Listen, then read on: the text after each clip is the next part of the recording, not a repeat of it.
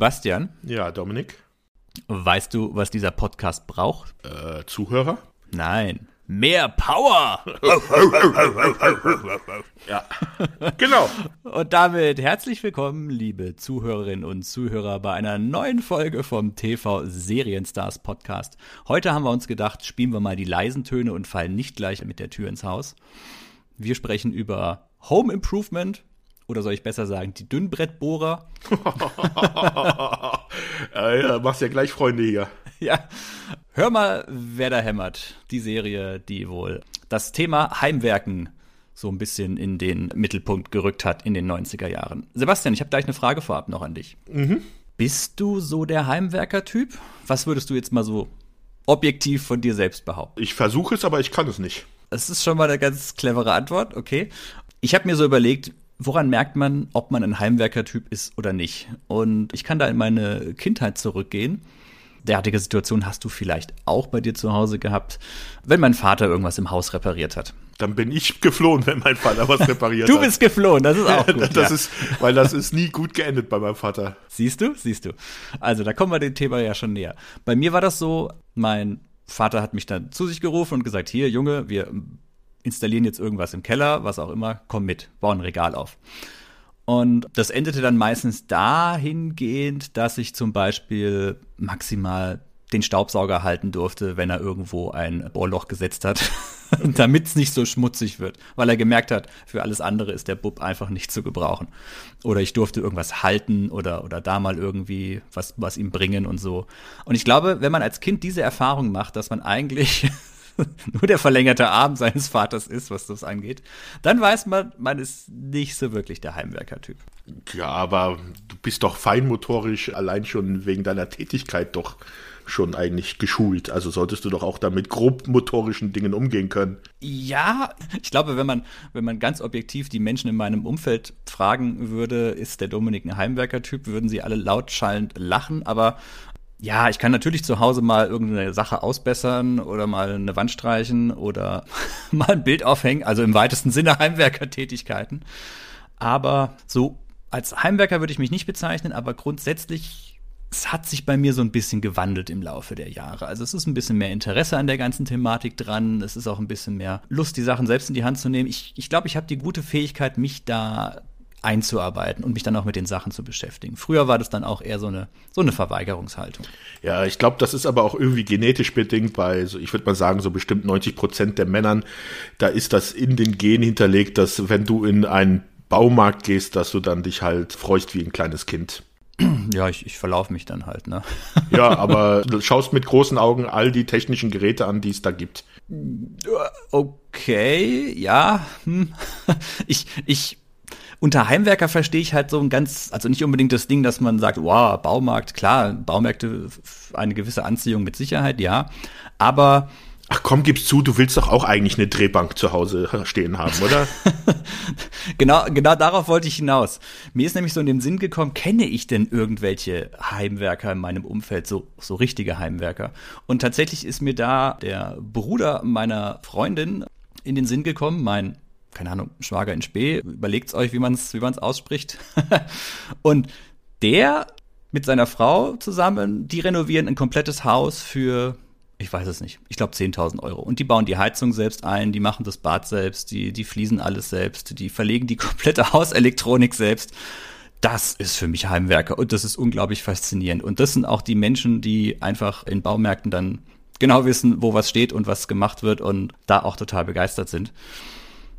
Das bin ich definitiv nicht. Aber ja, heute geht's leider ums Heimwerker-Thema und da müssen wir irgendwie durch, Sebastian.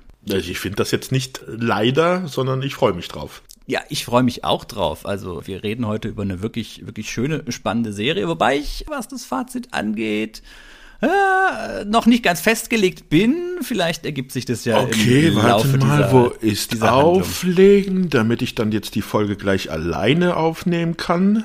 Sebastian. Ich entschuldige mich jetzt schon mal bei allen Zuhörern. Leider muss ich das mit dem Dominik durchziehen. Ich habe mich halt damals dazu breitschlagen lassen, dass ich das halt mit dem Dominik gemeinsam mache. Ich weiß, ihr würdet auch lieber nur mir zuhören, aber der Dominik, der, der arme Junge, was soll ich machen? Der soll, muss halt auch was machen. Deswegen lass ich mal mitreden. Sebastian, wir wissen beide, dass ich Al bin und du Tim, was dieses Format jetzt hier angeht, um bei der aktuellen Serie zu bleiben. Das glaube ich nicht, Dominik. das glaube ich nicht, ja. Na, ich sag ja, ich sag ja nichts. Wir wollen, wir wollen mal sehen, wo es Ja. hingeht. Äh, übrigens, wurde die Serie bei euch als Hör mal, wer da hämmert bezeichnet? Wo meinst du jetzt im Freundeskreis oder was? Genau, im Freundeskreis und der Schule und so. das. Nee, ich glaube, wenn wir drüber gesprochen haben, haben wir sogar den ganz falschen Namen benutzt. Wir haben da immer über Tooltime geredet. Genau, das war, darauf wollte ich hinaus. Das war bei uns genauso. Hast du gestern Tooltime geguckt? Oder hey, Ja. gestern bei Tooltime oder heute Abend läuft Tooltime. Dabei ist es ja gar nicht die Serie. Also das ist die Serie in der Serie. Auch ein gigantischer Kunstgriff, ja. Aber hör mal, wer da hämmert. Das war halt Anfang der 90er, die, äh, ich weiß nicht wer bei Disney, das war ja dann Buena Vista, ist ja damals zuständig gewesen für die Vermarktung von Serien von Disney. Und ja, die in Deutschland haben sich dann wohl gedacht, ach komm, da ziehen wir mal eine Parallele zu Hör mal, wer da spricht. Es hätte es nicht gebraucht, hat auch, macht auch nicht wirklich Sinn. Also ich finde den Titel okay. Ja. In Anbetracht dessen, wie die Serie ursprünglich hieß, als sie auf dem ZDF mal gestartet ist. Oh, das, das weiß ich jetzt gerade gar nicht. Die Serie, das, das wissen viele nicht, ist 1992 ursprünglich nämlich auf dem ZDF unter einem ganz anderen Nee, Titel auf dem gestartet. ersten. Äh, auf dem ersten, ja, ja, ja, auf dem ersten, genau. Und der Titel war Prost Helmut? Nee.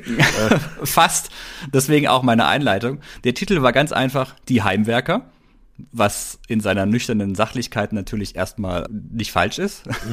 Dann wurde der Titel nochmal geändert nach zwei Folgen in, deswegen habe ich es erwähnt, Die Dünnbrettbohrer. Ach du meine Güte. Ja, genau. Das ist so ein Titel, den man im deutschen öffentlich-rechtlichen Qualitätsfernsehen bekommt, die Dünnbrettbohrer. Und dann hat man wohl auch gemerkt, na ja, vielleicht ist der Dünnbrettbohrer in 10 bis 20 Jahren, da weiß keiner mehr, was das ist. Und die Serie wird ja bestimmt lange laufen, also nennen wir es wieder die Heimwerker. Also von die Heimwerker zu die Dünnbrettbohrer und dann wieder die Heimwerker. ja. dabei trifft halt keiner der Titel eigentlich den Sinn, den ja der englische Titel hat, also Home Improvement. Der, der hat ja diesen schönen zweideutigen Titel, dass es einmal um Handwerken geht, also das Heim mit deiner handwerklichen Kunst halt äh, physisch zu verbessern, aber halt halt Home Improvement, wo es ja im zweiten Teil von der Serie darum geht, halt auch die familiären Dinge zu kitten oder damit klarzukommen. Also Genau. das Leben zu Hause zu verbessern zwischen den Personen. Genau, das Familienleben, was ja im Endeffekt die ha, zweite große Baustelle in dieser ganzen Serie ist. Genau, die Familie und eben seine, seine Arbeit, ja.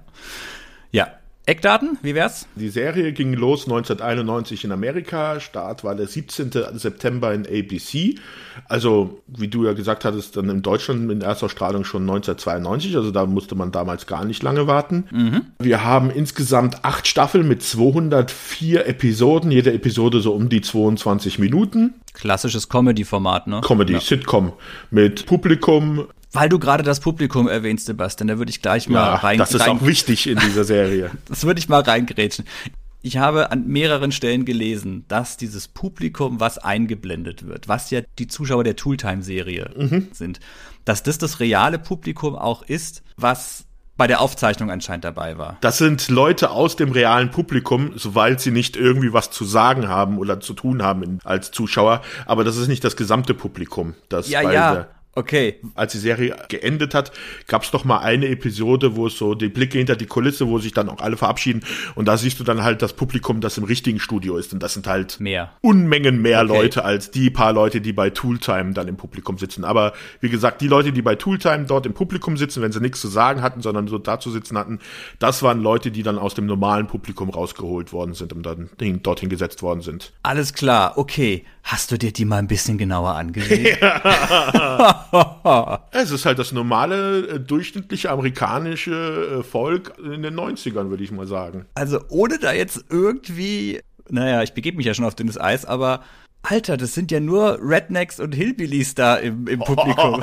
Also, Naja, aber wow, also. Ja, wahrscheinlich haben sie den, das weiß ich jetzt nicht, aber ich kann mir gut davon ausgehen, dass die, die wenn sie die rausgesucht haben, dass die denen dann halt noch Baseballkappen, Holzfällerhemden und sowas gegeben haben zum Anziehen, damit die halt aussehen wie so ein Publikum, das halt zu so einer Handwerkersendung geht. Ja, aber ganz. Weil die Serie wurde ja auch in ganz normalem Studio, die Disney Studios, die stehen ja auch wahrscheinlich in Los Angeles und da wird ja eher Publikum großen Teil aus Los Angeles gekommen sein und nicht irgendwie aus Nebraska, Kansas oder was weiß ich dorthin gefahren sein. Ja, also es ist, ich würde jetzt nicht unbedingt sagen White Trash, aber es ist hart an der Grenze. Also als ich das gesehen habe und mir gedacht habe, Hi, das was echtes Publikum? Herrje, brutal. Also achtet mal so ein bisschen auf die Leute. Es ist faszinierend, was da für ein, für ein Menschenschlag genommen wurde. Du beurteilst diese armen Menschen. Das sind wahrscheinlich ganz nette Leute gewesen und die werden jetzt von dir in so eine White Trash Trailer Park Gegend geschoben. Das ist ja. Schon, wahrscheinlich sind das Grundbesitzer in Los Angeles, haben ein sechsstelliges Jahreseinkommen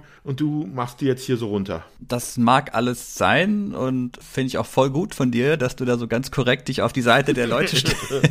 ja, stell dir mal vor, da hätten jetzt lauter Hipster drin gesessen in dem Publikum. Das hättest, das hättest du auch nicht geglaubt. Ja, na, wie gesagt, es kann gut sein, was du ja gemeint hast, dass da vielleicht extra dann nochmal den Leuten irgendeine Kappe aufgesetzt wurde oder sowas, weil so läuft doch, so ist auch in den 90ern in den USA, glaube ich keiner rumgelaufen, ganz ehrlich. okay, entschuldige, das wollte ich nur einwerfen, weil, weil du es gerade so schön erwähnt hast. Ja, acht Staffeln, 204 Episoden. Genau. Ja, Comedy-Format, Sitcom haben wir ja gesagt. Und das Ganze produziert von einem Trio? Nee, doch. Quad, Quadtrio? Na, Trio würde ich sagen. Ja. Carmen Finestra, David McFadden und Matt Williams. Genau. Wen hattest du jetzt noch? Ja, Tim Allen hatte ich jetzt eigentlich so, auch ja, okay. mit reingenommen, weil ja im Endeffekt diese ganze Produktionsfirma dahinter steht. Ja, die ganze Produktionsfirma und das Ganze basiert ja auch eigentlich auf seinem Stand-up-Programm von damals, aber da können wir dann, glaube ich, auch in der Entstehungsgeschichte dann drauf eingehen. Genau, ja. Aber so von jetzt, äh, wenn man Tim Allen vorlässt, sind das die anderen drei Personen halt die Produzenten. Mhm von dem wir, glaube ich, einen bei uns auch schon mal erwähnt hatten, und zwar Carmen Finestra. Und zwar war der nämlich auch schon bei der Cosby Show dabei. Ich weiß nicht, ob wir ihn erwähnt hatten. Also da war er auch Produzent und auch Autor von einigen Folgen. Mhm.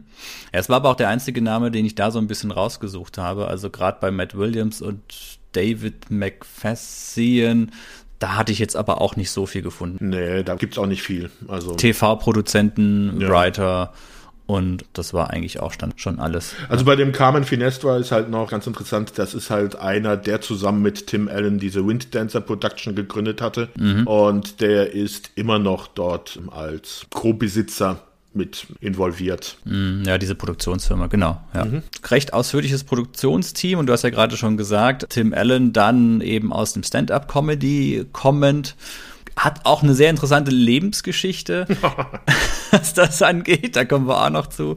Ich würde gerne kurz noch mal zur deutschsprachigen Erstausstrahlung gehen, weil das ist ja Hör mal, wer da hämmert, beziehungsweise Home Improvement, das ist ja so eine Serie, die hat uns die kompletten 90er begleitet. Also 91 bis 99, hast du ja gesagt. Mhm. 92 auf dem ersten hat mich auch tierisch überrascht, denn ich habe die Serie erst sehr, sehr, sehr viel später wahrgenommen und dann ist es mir auch aufgefallen, warum. Weil die Serie ja tatsächlich dann doch, und da haben wir wieder diese zeitversetzte Sache, erst 96 auf RTL nochmal in einer komplett neu synchronisierten Fassung lief. Echt? Kam das erst so spät? Genau, davor war es nämlich lange, lange Zeit erstmal über, über Jahre immer wieder so ein bisschen verteilt auf dem ersten. Ich habe leider auch von der, weil es wurde ab dann neu synchronisiert und die Synchro, die wir jetzt kennen, das ist die von der RTL-Fassung. Mhm. Ich habe leider nichts gefunden von der Original ZDF, äh, das erste ähm, Synchro. Jetzt verwechsel ich es schon wieder. Es wäre spannend zu wissen, ob das nicht auch wieder komplett vom, vom Hintergrund, vom Setting her eingedeutscht worden ist. Weißt Dass du? es dann einen Hartmut und einen Egon oder sowas gegeben hat. Genau, das ist halt die. die ja, wir kennen's ja. Dann hat man gedacht, okay, dann, dann machen wir es halt mal. Und Klaus-Jürgen Wussow vielleicht wieder irgendwo dazwischen. Ich weiß es nicht. Es wäre schön, wenn da draußen irgendjemand von unseren Zuhörerinnen und Zuhörern eine Quelle hat, wo man vielleicht mal die Original-Synchro von den Öffentlich-Rechtlichen noch sich anhören könnte. Mich persönlich würde es wahnsinnig interessieren. Ja. Ja, Sebastian, worum geht's in der Serie? Ja, im Zentrum steht ein gewisser Tim Taylor, der bei der Firma Bindford angestellt ist. Früher war er mal normaler Vertreter, der die Türklinken bei Leuten geputzt hat, um Sachen zu verkaufen und jetzt aber eine Heimwerkersendung im amerikanischen Regionalfernsehen hat. Er wohnt in Detroit mit seiner Familie und die Serie ist, das hatten wir schon mal kurz erwähnt, zweigeteilt eigentlich. Wir haben einmal den Teil in der Serie, wo es um die Familie geht. Er ist verheiratet mit Jill Taylor, seiner Frau, und die haben zusammen drei Kinder, drei Söhne, alle so ein bisschen versetzt vom Alter her, aber eigentlich alle am Anfang der Serie so zwei auf jeden Fall schon pubertierend. Der eine noch sehr klein. Ja, ja der eine noch sehr klein und da in diesem Familiendingen, da geht's halt, ja, ach, da wird alles Mögliche angesprochen, halt wie in einer ganz normalen Familienserie. Und wo dann er über sich hinauswachsen muss oder besser gesagt, dann das Zusammenleben in der Familie dann halt verbessern muss. Und der zweite Teil, das ist dann diese Heimwerkersendung, äh, bei der er arbeitet, genannt Tooltime wo er mit seinem Assistenten Al Borland zusammen Heimwerker-Tipps präsentiert und das unterstützt dann noch von einer, ja, wie nennt man so jemanden? so eine Dame, die einfach nur des Aussehens dabei ist. Ja gut, ich hätte jetzt einfach gesagt Assistentin, da haben sie aber auch ja. trotzdem mit der Zeit ein bisschen was, was geändert.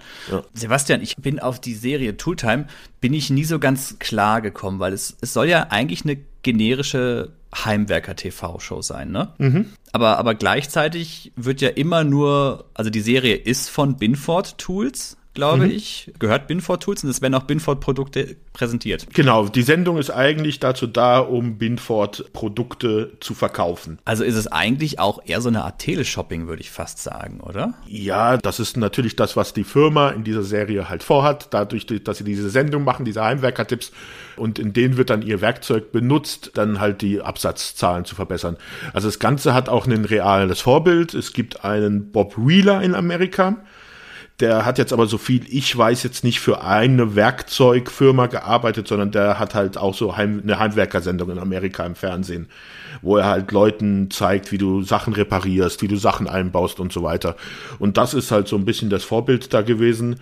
Und die haben das halt dann nur noch damit verbunden, dadurch, damit sie halt auch zum Beispiel dann Schleichwerbung umgehen für irgendwelche Werkzeuge, indem dann die Werkzeuge alles von einer fiktiven Firma in der Serie ist, also von dieser Firma Binford. Ja, es ist ja immer der Binford 2000 irgendwas. Ja, ja mich hat's auch so ein bisschen immer, wo wir wieder auf das Thema Baumarkt kommen, Kennst du das noch an diesen, ich glaube, heutzutage ist das gar nicht mehr so vertreten. Früher gab es in den Baumärkten immer an den Kopfenden der Regale, gab es öfters mal so Fernseher, die da standen. Mhm, ja, und ja. aus denen irgendwie Blechern irgendwelche Heimwerkersendungen liefen, wo dann irgendwas gemacht wurde im Garten oder irgendwas abgeschliffen wurde oder sonst wie. Ja, meist war das ja für irgendwelche Produkte, die sehr obskur waren, für die du eigentlich nie wusstest, wofür man sowas braucht.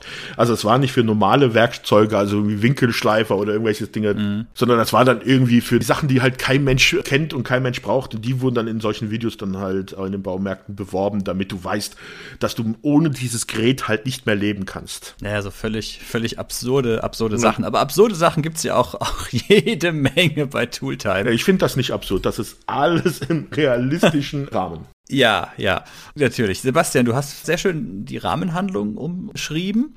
Das Besondere, glaube ich, was man noch zu dieser Sendung erwähnen kann, ist ja an sich die Figur von Tim Taylor selbst, die ja so ein bisschen auch das Ganze ausmacht. Denn, ja, wie, wie beschreibt man da greife ich jetzt ein bisschen voraus, aber ich glaube, das ist auch so grundsätzlich ein Thema dieser Serie, deswegen ist es jetzt schon erwähnenswert. In der Serie geht es ganz stark um Stereotypen vor allem um männliche Stereotypen, auch ein bisschen um weibliche Stereotypen, aber hier wird ganz brutal das männliche stereotypische Bild vom ja vom Mann ausgerollt, der Mann, der Werkzeuge liebt, der Autos liebt, der Sport liebt, Barbecue, Bier und ja, trotzdem irgendwie die Familie zusammenhält, manchmal auf unbeholfene Art und Weise, aber doch irgendwie immer mit was, mit der guten Absichten im Herzen. Das ist ja so der Dreh- und Angelpunkt vieler Konflikte oder vieler Dinge, die in dieser Serie passieren. Ja, da würde ich dann sogar schon gleich, um das ein bisschen zu untermauern, die erste Toneinspielung verwenden. Das wird ein reiner Männerabend. Männerabend?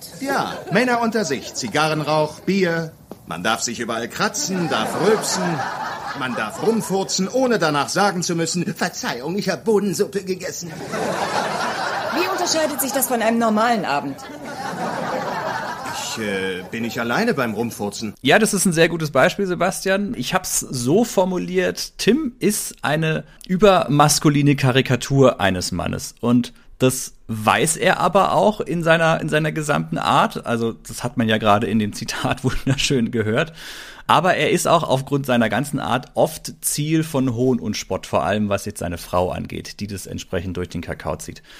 Und das macht ist schon wieder ein bisschen vorausgegriffen, aber die Serie auf eine gewisse Art und Weise extrem sympathisch, weil sie eben mit diesem Stereotyp extrem gut spielt und da auch das immer wieder da eine neue Seite zeigt. Da hast du ja auch vollkommen recht. Dieses stereotypische Übermännerbild, das da präsentiert wird, das funktioniert halt auch auf humoristischer Ebene einfach wunderbar. Und das ist ja auch das Ding, was er in seinem Stand-up-Comedy gemacht hatte und worauf ja dann auch diese Serie basiert und ja, das passt halt einfach. Also das passt erstens sehr gut in die 90er. Ich glaube, das war in den 90ern, äh, war das noch präsenter.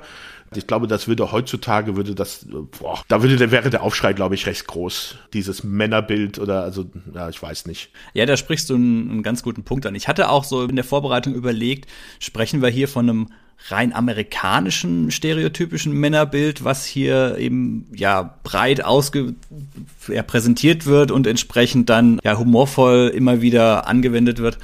Oder sprechen wir hier von einem typischen weltweiten stereotypischen Männerding? Also ist es so, dass egal wo du auf dem Globus bist, Männer lieben nun mal Sport, Männer lieben nun mal Werkzeuge, und Männer machen halt männliche Dinge.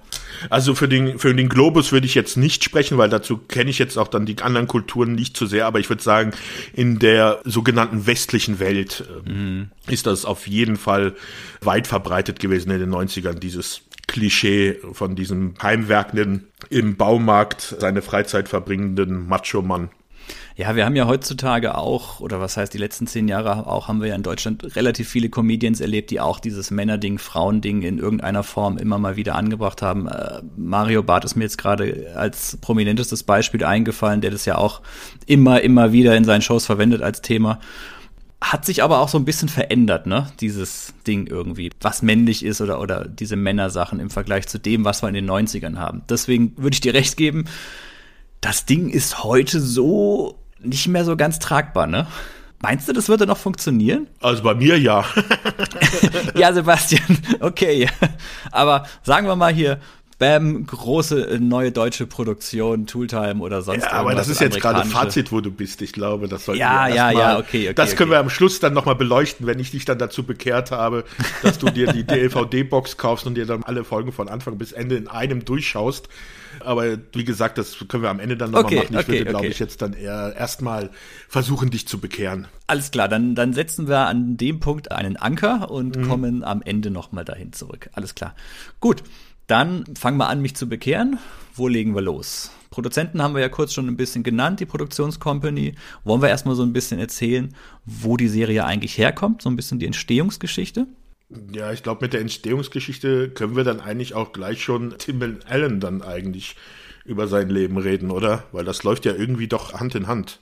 Ich finde es so spannend, dass, dass Tim Allen und hier Tim Taylor, das hat mich an unsere Wer ist hier der Boss-Folge so erinnert, weißt du, mit Tony. Mhm. Weil da ist ja auch Tony Dancers dann wiederum Tony in der Serie und Tony in Real. Irgendwie hat es Tim Allen auch hingekriegt, dass er quasi ja irgendwie so ein Stück weit er selbst die Marke ist, ne, der diese Serie Ja, aber das ausmacht. ist, glaube ich, damals auch schon bei sehr vielen Comedy-Serien, wo halt so ein Comedian dann im Zentrum steht. Also Seinfeld ist ja auch ein Beispiel. Ja, aber Bill Cosby ist wiederum nicht, ne? Dr. Huxtable nee, ist wieder anders. Nicht, ja. Ja, ja. Also Roseanne ist auch so ein Ding. Mhm. Die hat ja auch Roseanne Bar und dann, ich weiß gar nicht, Connors, glaube ich, ja in der Serie. Also das ist schon ein Prinzip, das recht häufig genutzt worden ist mhm. damals. Selbst heute, glaube ich, noch. Es gibt ja auf Netflix die Serie Mr. Iglesias und das ist ja auch der Stand-up-Comedian Fluffy, der Gabriel Iglesias. Mhm. Ja, also ist ja nicht, nicht verkehrt. Ich habe nur jetzt im Rahmen von diesem Podcast das Problem, dass ich wahrscheinlich Tim Allen und Tim Taylor hier und da mal durcheinander bringen werde. Das ist aber auch der Vorteil für die Schauspieler selber, dann äh, müssen die sich keinen anderen Namen merken. Wir wissen, Genau. wenn sie mit Tim angesprochen werden, dass sie es selber sind. Dann kommt es nur darauf an, wie es betont wird, ob es jetzt Ja. gerade der, der Rollen-Tim ist oder Ja. der, der echte Tim. Ja. Ja, Mensch, Sebastian, du wolltest was ein bisschen zur Entstehungsgeschichte sagen. Die ist ja ganz interessant eigentlich, ne? Ja, wie gesagt, die läuft halt Hand in Hand mit Tim Allen. Der hat schon in den 70ern angefangen mit Stand-up-Comedy in so kleinen Clubs. 1975 war so sein allererster Auftritt. Lief auch, wie wahrscheinlich bei allen Comedien, eher langsam an, die dann erfolgreich geworden sind. Mit einem kleinen Dämpfer in seiner Vita. Wollen wir da schon direkt hingehen? Ich finde es, es ist so ein Unikat, das sollte man tatsächlich erwähnen, ja. Also das war noch in seiner Anfangszeit, er hatte noch keine großen Auftritte, das war 1978 und da ist er dann an einem Flughafen verhaftet worden wegen Besitzes von Drogen und zwar hatte er mehr als 650 Gramm Kokain dabei und in Amerika gibt es die Regel, dass wenn du mit mehr als 650 Gramm Kokain erwischt wirst, dass du eigentlich lebenslänglich in den Knast gehst. Das konnte er umgehen, indem er andere Drogendealer Er hat gesungen, die Sau. Er ist halt ein Snitch. Auf jeden Fall, er hat halt gesungen, er hat andere Leute ans Messer geliefert und hat deswegen dann nur eine Gefängnisstrafe von 28 Monaten bekommen, die er dann auch schon nach einem Jahr irgendwas dann auf Bewährung dann den Rest, also ist er dann aus dem Knast rausgekommen. Ich finde es immer so lustig, weil ich hatte da vorher immer nur gehört, so ja, Drogen, die so ein bisschen gehandelt und sowas. Da dachte ich immer, es wäre halt irgendwie darum gegangen, dass er ein bisschen Haschisch oder sowas vertickt hat. Aber Kokain geschmuggelt, das ist halt schon richtig heftig. Also Ja. Und vor allem, das ist halt jetzt das Ding, wo sie ihn erwischt haben. Wer weiß, was da Ja. alles schon gelaufen ist, wo man ihn halt nicht erwischt hat, ne? Ja, also eigentlich hätte der normalerweise dann nur noch das Licht durch Gitter sehen dürfen. Ich finde es nur so geil, weißt du, vom, vom Drogenkurier, vom Dealer. Ah, die, das hat nicht so ganz geklappt. Ah, jetzt war ich im Knast, das war jetzt echt voll blöd. Ah, was kann ich denn sonst noch so? Ah ja, mache ich halt Stand-up-Comedy. was ist denn das für ein Karrierewechsel? Aber ich finde es einfach nur bombastisch. Vom Drogenkurier zum Stand-up-Comedy zu einem Aushängeschild von Disney. Das ist mein Ja, von Karriere- Disney auch noch, ja. Ja, und von Disney, also richtig krass, ne? Ja. Auf jeden Fall hatte er dann Ende der 80er um 90 rum, hatte der dann dieses Stand-up-Programm, wo er dieses Heimwerken, Familiending und sowas ging und da ist dann auch Disney auf ihn aufmerksam geworden und hat ihm dann halt diese Serie angeboten. Und die sah am Anfang auch noch ein bisschen anders aus. Oder eigentlich sah sie schon so aus, wie es war. Bloß es waren komplett andere Leute eigentlich dabei. Also Tim Allen natürlich in der Hauptrolle. Auch die Familie gab es auch, nur dass seine Ehefrau dort nicht von Patricia Richardson gespielt worden ist, sondern Von Francis, Francis Fisher. Genau. Und bei der ersten Aufnahme der ersten Pilotfolge hat sie auch noch die Ehefrau gespielt, kam aber beim Testpublikum gar nicht an. Man hat ihr so ein bisschen das komödiantische Talent wohl nicht zugesprochen und sie hat das alles wohl zu tragend, zu dramatisch oder irgendwie, keine Ahnung, gespielt. Ja, wenn du dir mal so ein bisschen ihre Vita anguckst, was sie für Filme Ja, gemacht ja. hat, dann wirst du verstehen, dass sie vielleicht. Das ist schon ein bisschen was anderes. Ja, ja. Auf jeden Fall hat das nicht so ganz mit ihr funktioniert. Es war zu dem Zeitpunkt auch noch eigentlich ein anderer Schauspieler für die Rolle des Assistenten in der Tooltime vorgesehen. Der hieß auch nicht L, diese Rolle, sondern Glenn. Und diese Rolle sollte eigentlich gespielt werden von einem gewissen Steven Tobolowski. Tobolowski. Und da sage ich nur eine Sache. Ned, Ned Ryerson. ja, genau. Das ist ein sehr bekannter, also vom Gesicht her ein sehr bekannter Schauspieler. Täglich grüßt das Murmeltier ist er dieser Versicherungsvertreter oder bei Spaceball spielt er den Cap. Er ist absolut großartig, ja. Großartiger Schauspieler, der sollte die Rolle spielen, der war zu dem Zeitpunkt aber gerade noch in einem anderen Projekt, weswegen man eigentlich dann für die ersten vier Episoden diesen L generiert hat. Diesen L-Charakter, der dann eigentlich erst die ersten vier Episoden spielen sollte. Und da, sobald dann halt äh, Tobolowski frei gewesen wäre, hätte er dann sozusagen den L ersetzt mit dieser Rolle des Glenn. Es war es aber so, dass dann Tobolowski gesagt hat, nee, er will die Schauspielkarriere im Film weiter begehen oder halt da es weiter versuchen und hat dann den Leuten bei äh, Disney dann für die Serie abgesagt.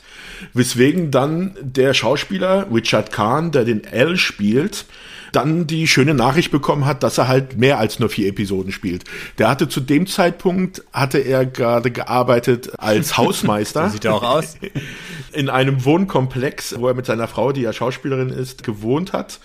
Und der hat auch diesen Job während der ganzen ersten Staffel nicht gekündigt, weil er nie wusste, ob es überhaupt weitergeht. Jetzt würde ich noch als, als Zeitnote, ich weiß gar nicht, ob wir es erwähnt haben, also Steven Tobolowski beziehungsweise Ned Ryerson, der Film, von dem wir da jetzt gerade zitiert haben, heißt und täglich grüßt das Murmeltier, aber ich Ja, glaube. das hatte ich gesagt. Okay, entschuldige, dann kein habe ich, hab ich nichts gesagt. So höre ich dir mal wieder zu, um Gottes Ja, Willen. ja.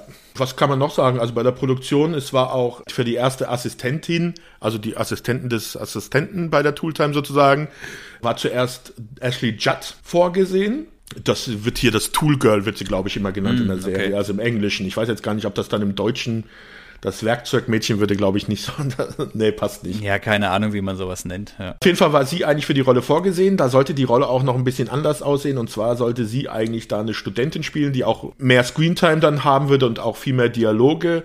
Aber ihr Agent hat ihr dann dazu geraten, dass sie doch lieber die Fernsehkarriere sein lassen sollte und lieber es beim Film versuchen sollte.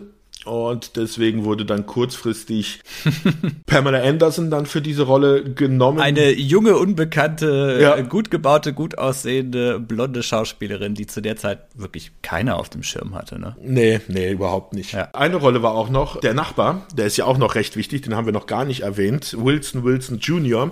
Es ist ja so, dass bei der Familie im Nachbarhaus noch äh, so eine Art, ja, ich will nicht, es ist Mentor oder, ja, Mentor nicht ganz, aber so eine Art Er ist so der Ratgeber der Familie so ein bisschen. Ne? Hilf, der Hilfestellung gibt. Der L versucht zu einem besseren Menschen zu machen. Der Nachbar Wilson Wilson, ein weitgereister, sehr gelehrter Mann, gespielt jetzt am Schluss dann von Earl Hindman. Die Rolle sollte aber auch von jemand anderen gespielt werden zuerst. Ja, das ist ja so schön, dass Earl John Hindman, Hindman heißt er? Hindman. Ja, keine Ahnung, dass der ja überhaupt nicht wusste, dass sein Gesicht gar nicht groß zu sehen sein wird, ne? Dass das ja eigentlich Doch, er wusste Gag es. ist. Er wusste er, das. Er, er wusste es. Das war der Vorgänger, Ach, der, ja, der okay. eigentlich für diese Rolle vorgesehen war. Da gibt es ja auch diese Trivia-Anekdote, dass das ja angeblich von, von Tim Allen Trope ist, was in diese Serie reingekommen ist, weil er eben auch einen, einen Nachbarn hatte, den er nur so über, ohne Gesicht über den Zaun immer gesehen hat, weil er noch als Kind zu klein war. Das klingt schon wieder nach so einer viel zu schönen Anekdote, um wahr zu sein. Aber aus dem Grund oder so ist dann halt diese Figur da reingerutscht in der Form. Genau. Derjenige, der für diese Rolle vorgesehen war, ist ein gewisser John Bedford Lloyd. In Abyss hat er mitgespielt. Und auch bei Die Glücksritter hat er eine Nebenrolle, also jetzt auch nicht so der große Name oder sowas. Der hat dann mitbekommen, dass er nie ganz zu sehen sein wird, sein Gesicht. Und dann hat er deswegen abgesagt. Und das war auch noch recht kurzfristig. Al Hindman wurde dann halt einen Tag bevor es losging, weil er der Nummer zwei auf der Liste war, wurde er dann da sozusagen reingeworfen dann in die Serie. Dieses Ding mit dem, dass sein, dass das Gesicht des Nachbarn nie richtig zu sehen ist. War das für dich so, Sebastian? Weil ja, das war ja so der Gag irgendwie an der ganzen Sache. Äh, Der Nachbar ist immer nur so, nur seine, sein Augenpaar ist quasi nur zu sehen, weil sie sich nur über diesen sehr hohen Gartenzaun unterhalten. Aber es gab ja dann immer wieder andere Kameraeinstellungen, wo er sich so weggedreht hat und so, oder er hat einen Blumentopf oder irgendwie gerade einen Sack mit Blumenerde getragen, deswegen hat man es nicht gesehen. Aber für mein Gefühl ist es im Laufe der Zeit immer mehr und mehr verwässert worden. Er hat manchmal nur einen, einen Rechen vorm Gesicht gehabt oder sowas und dann hat man schon eigentlich ganz gut sein Gesicht erkennen können. Ah, also da, da muss ich nur sagen, also ja, es ist am Anfang ist es wirklich immer der Zaun. Das hat man dann ein bisschen versucht, noch spielerisch dann in späteren Staffeln zu variieren. Aber ich fand's halt, daran kann ich mich auch noch ganz genau erinnern. Ich hatte ja schon diese letzte Folge erwähnt, wo dann nochmal so ein Überblick über die Serie war. Das war die Zeit, bla bla bla. Und die Leute sich dann auch am Schluss dann alle verabschiedet haben. Und da sieht man dann, dann sein Gesicht in der Serie, also natürlich kann man sein Gesicht bei anderen Produktionen sehen, wo er schon mal mitgespielt hat, aber in der Serie dann sein Gesicht dann als Ganzes sieht. Und in der Zeit, wo das halt damals lief, in den 90ern, da war jetzt das Internet nicht so präsent. Also da bist du auch nicht ins Internet gegangen, um dann einfach mal nach dem Namen zu googeln, wie sieht der Typ denn aus, wo hat der mitgespielt. Ja, ja, klar. Und ich weiß noch, als dann damals das Gesicht sozusagen dann enthüllt worden ist bei RTL dann, und da war ich dann überrascht, ah, also so sieht das im Kompletten aus. Du siehst zwar immer mal wieder andere Partien von seinem Gesicht, mal siehst du das Kinn oder sowas, aber weil du nie das Gesicht im Kompletten siehst, hast du dir eigentlich nie das Gesicht dann irgendwie selber im Kopf zusammenbauen können, meiner Meinung nach. Ja, ich weiß es nicht. Ich hatte das Gefühl, man hat dann schon irgendwie sich schon gedacht, wie er aussieht. Oder es kann auch sein, dass es natürlich so ein bisschen so eine verklärte Jugenderinnerung ist, aber da hatte ich so den Eindruck, das nutzt sich mit der Zeit so ein bisschen ab, dieses Ding, weil sie es eben dann auch irgendwann weggenommen haben von diesem Zaun und er dann auch immer ein bisschen prominenter in die Serie Das fand kam. ich ja gerade gut, dass sie das dann weggenommen haben von dem Zaun und das dann halt auch humoristisch, spielerisch dann anders umgesetzt haben. Mhm. Ich fand, das war immer so ein bisschen, ah, wie versuchen sie es diesmal, dass man sein Gesicht nicht sieht. Oh, das ist jetzt aber auch ganz lustig dann gelöst. Mhm. So fand ich's. Ja, ja, an sich ist er auch eine wahnsinnig wichtige, gute Figur in der Serie. Ja. Neben, ich würde mal sagen, neben Al mit einer der wichtigsten ja, Personen, die noch beim Hauptcast dabei sind, also rund um die Familie selber von, von Familie Taylor. Ja. ja, was man vielleicht noch so ein bisschen zur Hintergrundgeschichte sagen kann, dass diese Sendung Tooltime, die da ja läuft, dass die ja auch auf einer echten Heimwerker-TV-Serie so ein bisschen basiert. Und zwar dieses This Old House. Ich weiß nicht, ob du da mal reingeguckt hast oder dich da mal so ein bisschen drüber informiert hast. Das ist ja eine Heimwerker-Serie, die, glaube ich, bis 2020 lief oder bis heute sogar noch. Äh, mittlerweile Ist das nicht die Sendung von Bob Wheeler, den ich erwähnt hatte, dass der eine Sendung hatte? Das kann, kann gut sein. Diese Serie hat mittlerweile, dadurch, dass sie ja in den 70ern gestartet ist, hat die natürlich mittlerweile verschiedene Personen. Aber es ging auch nur darum, dass da ja auch um diese ganze, diesen Gedanken ging. Man hat irgendein Heimwerker-Thema und dann ist eben ein Hersteller eben an der Sache irgendwie hauptsächlich beteiligt und benutzt diese Serie so ein bisschen als Werbevehikel für seine, für seine eigenen Produkte das kam da halt noch so mit rein. Es ist auf jeden Fall ja. inspiriert von diesen wirklich, also sowas gibt es ja wirklich. Ich weiß nicht, ob es Ja, es ja. heute noch in der Form gibt. Heute gibt es wahrscheinlich nur als Podcast. Aber so das klassische Heimwerker-TV-Ding, das, das war, glaube ich, mal ein, ein großes Teil, ne? Das ist dann heutzutage bei den Verkaufssendern QVC oder sowas. Eigentlich dann kommt das, glaube ich, unter. Da hast du ja dann immer diese Experten, die dann irgendwelche neuen Produkte vorstellen. Ja, oder ich hätte jetzt sogar gesagt, wenn noch ein Stück weiter gegangen, irgendwelche Influencer, irgendwelche Heimwerker-Channels auf YouTube, Ja. die da wirklich richtig gute Praxistipps geben können, ja. Denn das mit dem Heimwerker, da kommen wir ja eh dazu, wie das in der Sendung teilweise abläuft. Das ist nämlich sehr, sehr speziell. Ja, wir sind jetzt auch schon in die Personalie der Serie reingegangen. Wollen wir da gerade weitermachen? Am besten direkt mit, mit Tim Allen. Also wir hatten ja schon seine Drogeneskapaden.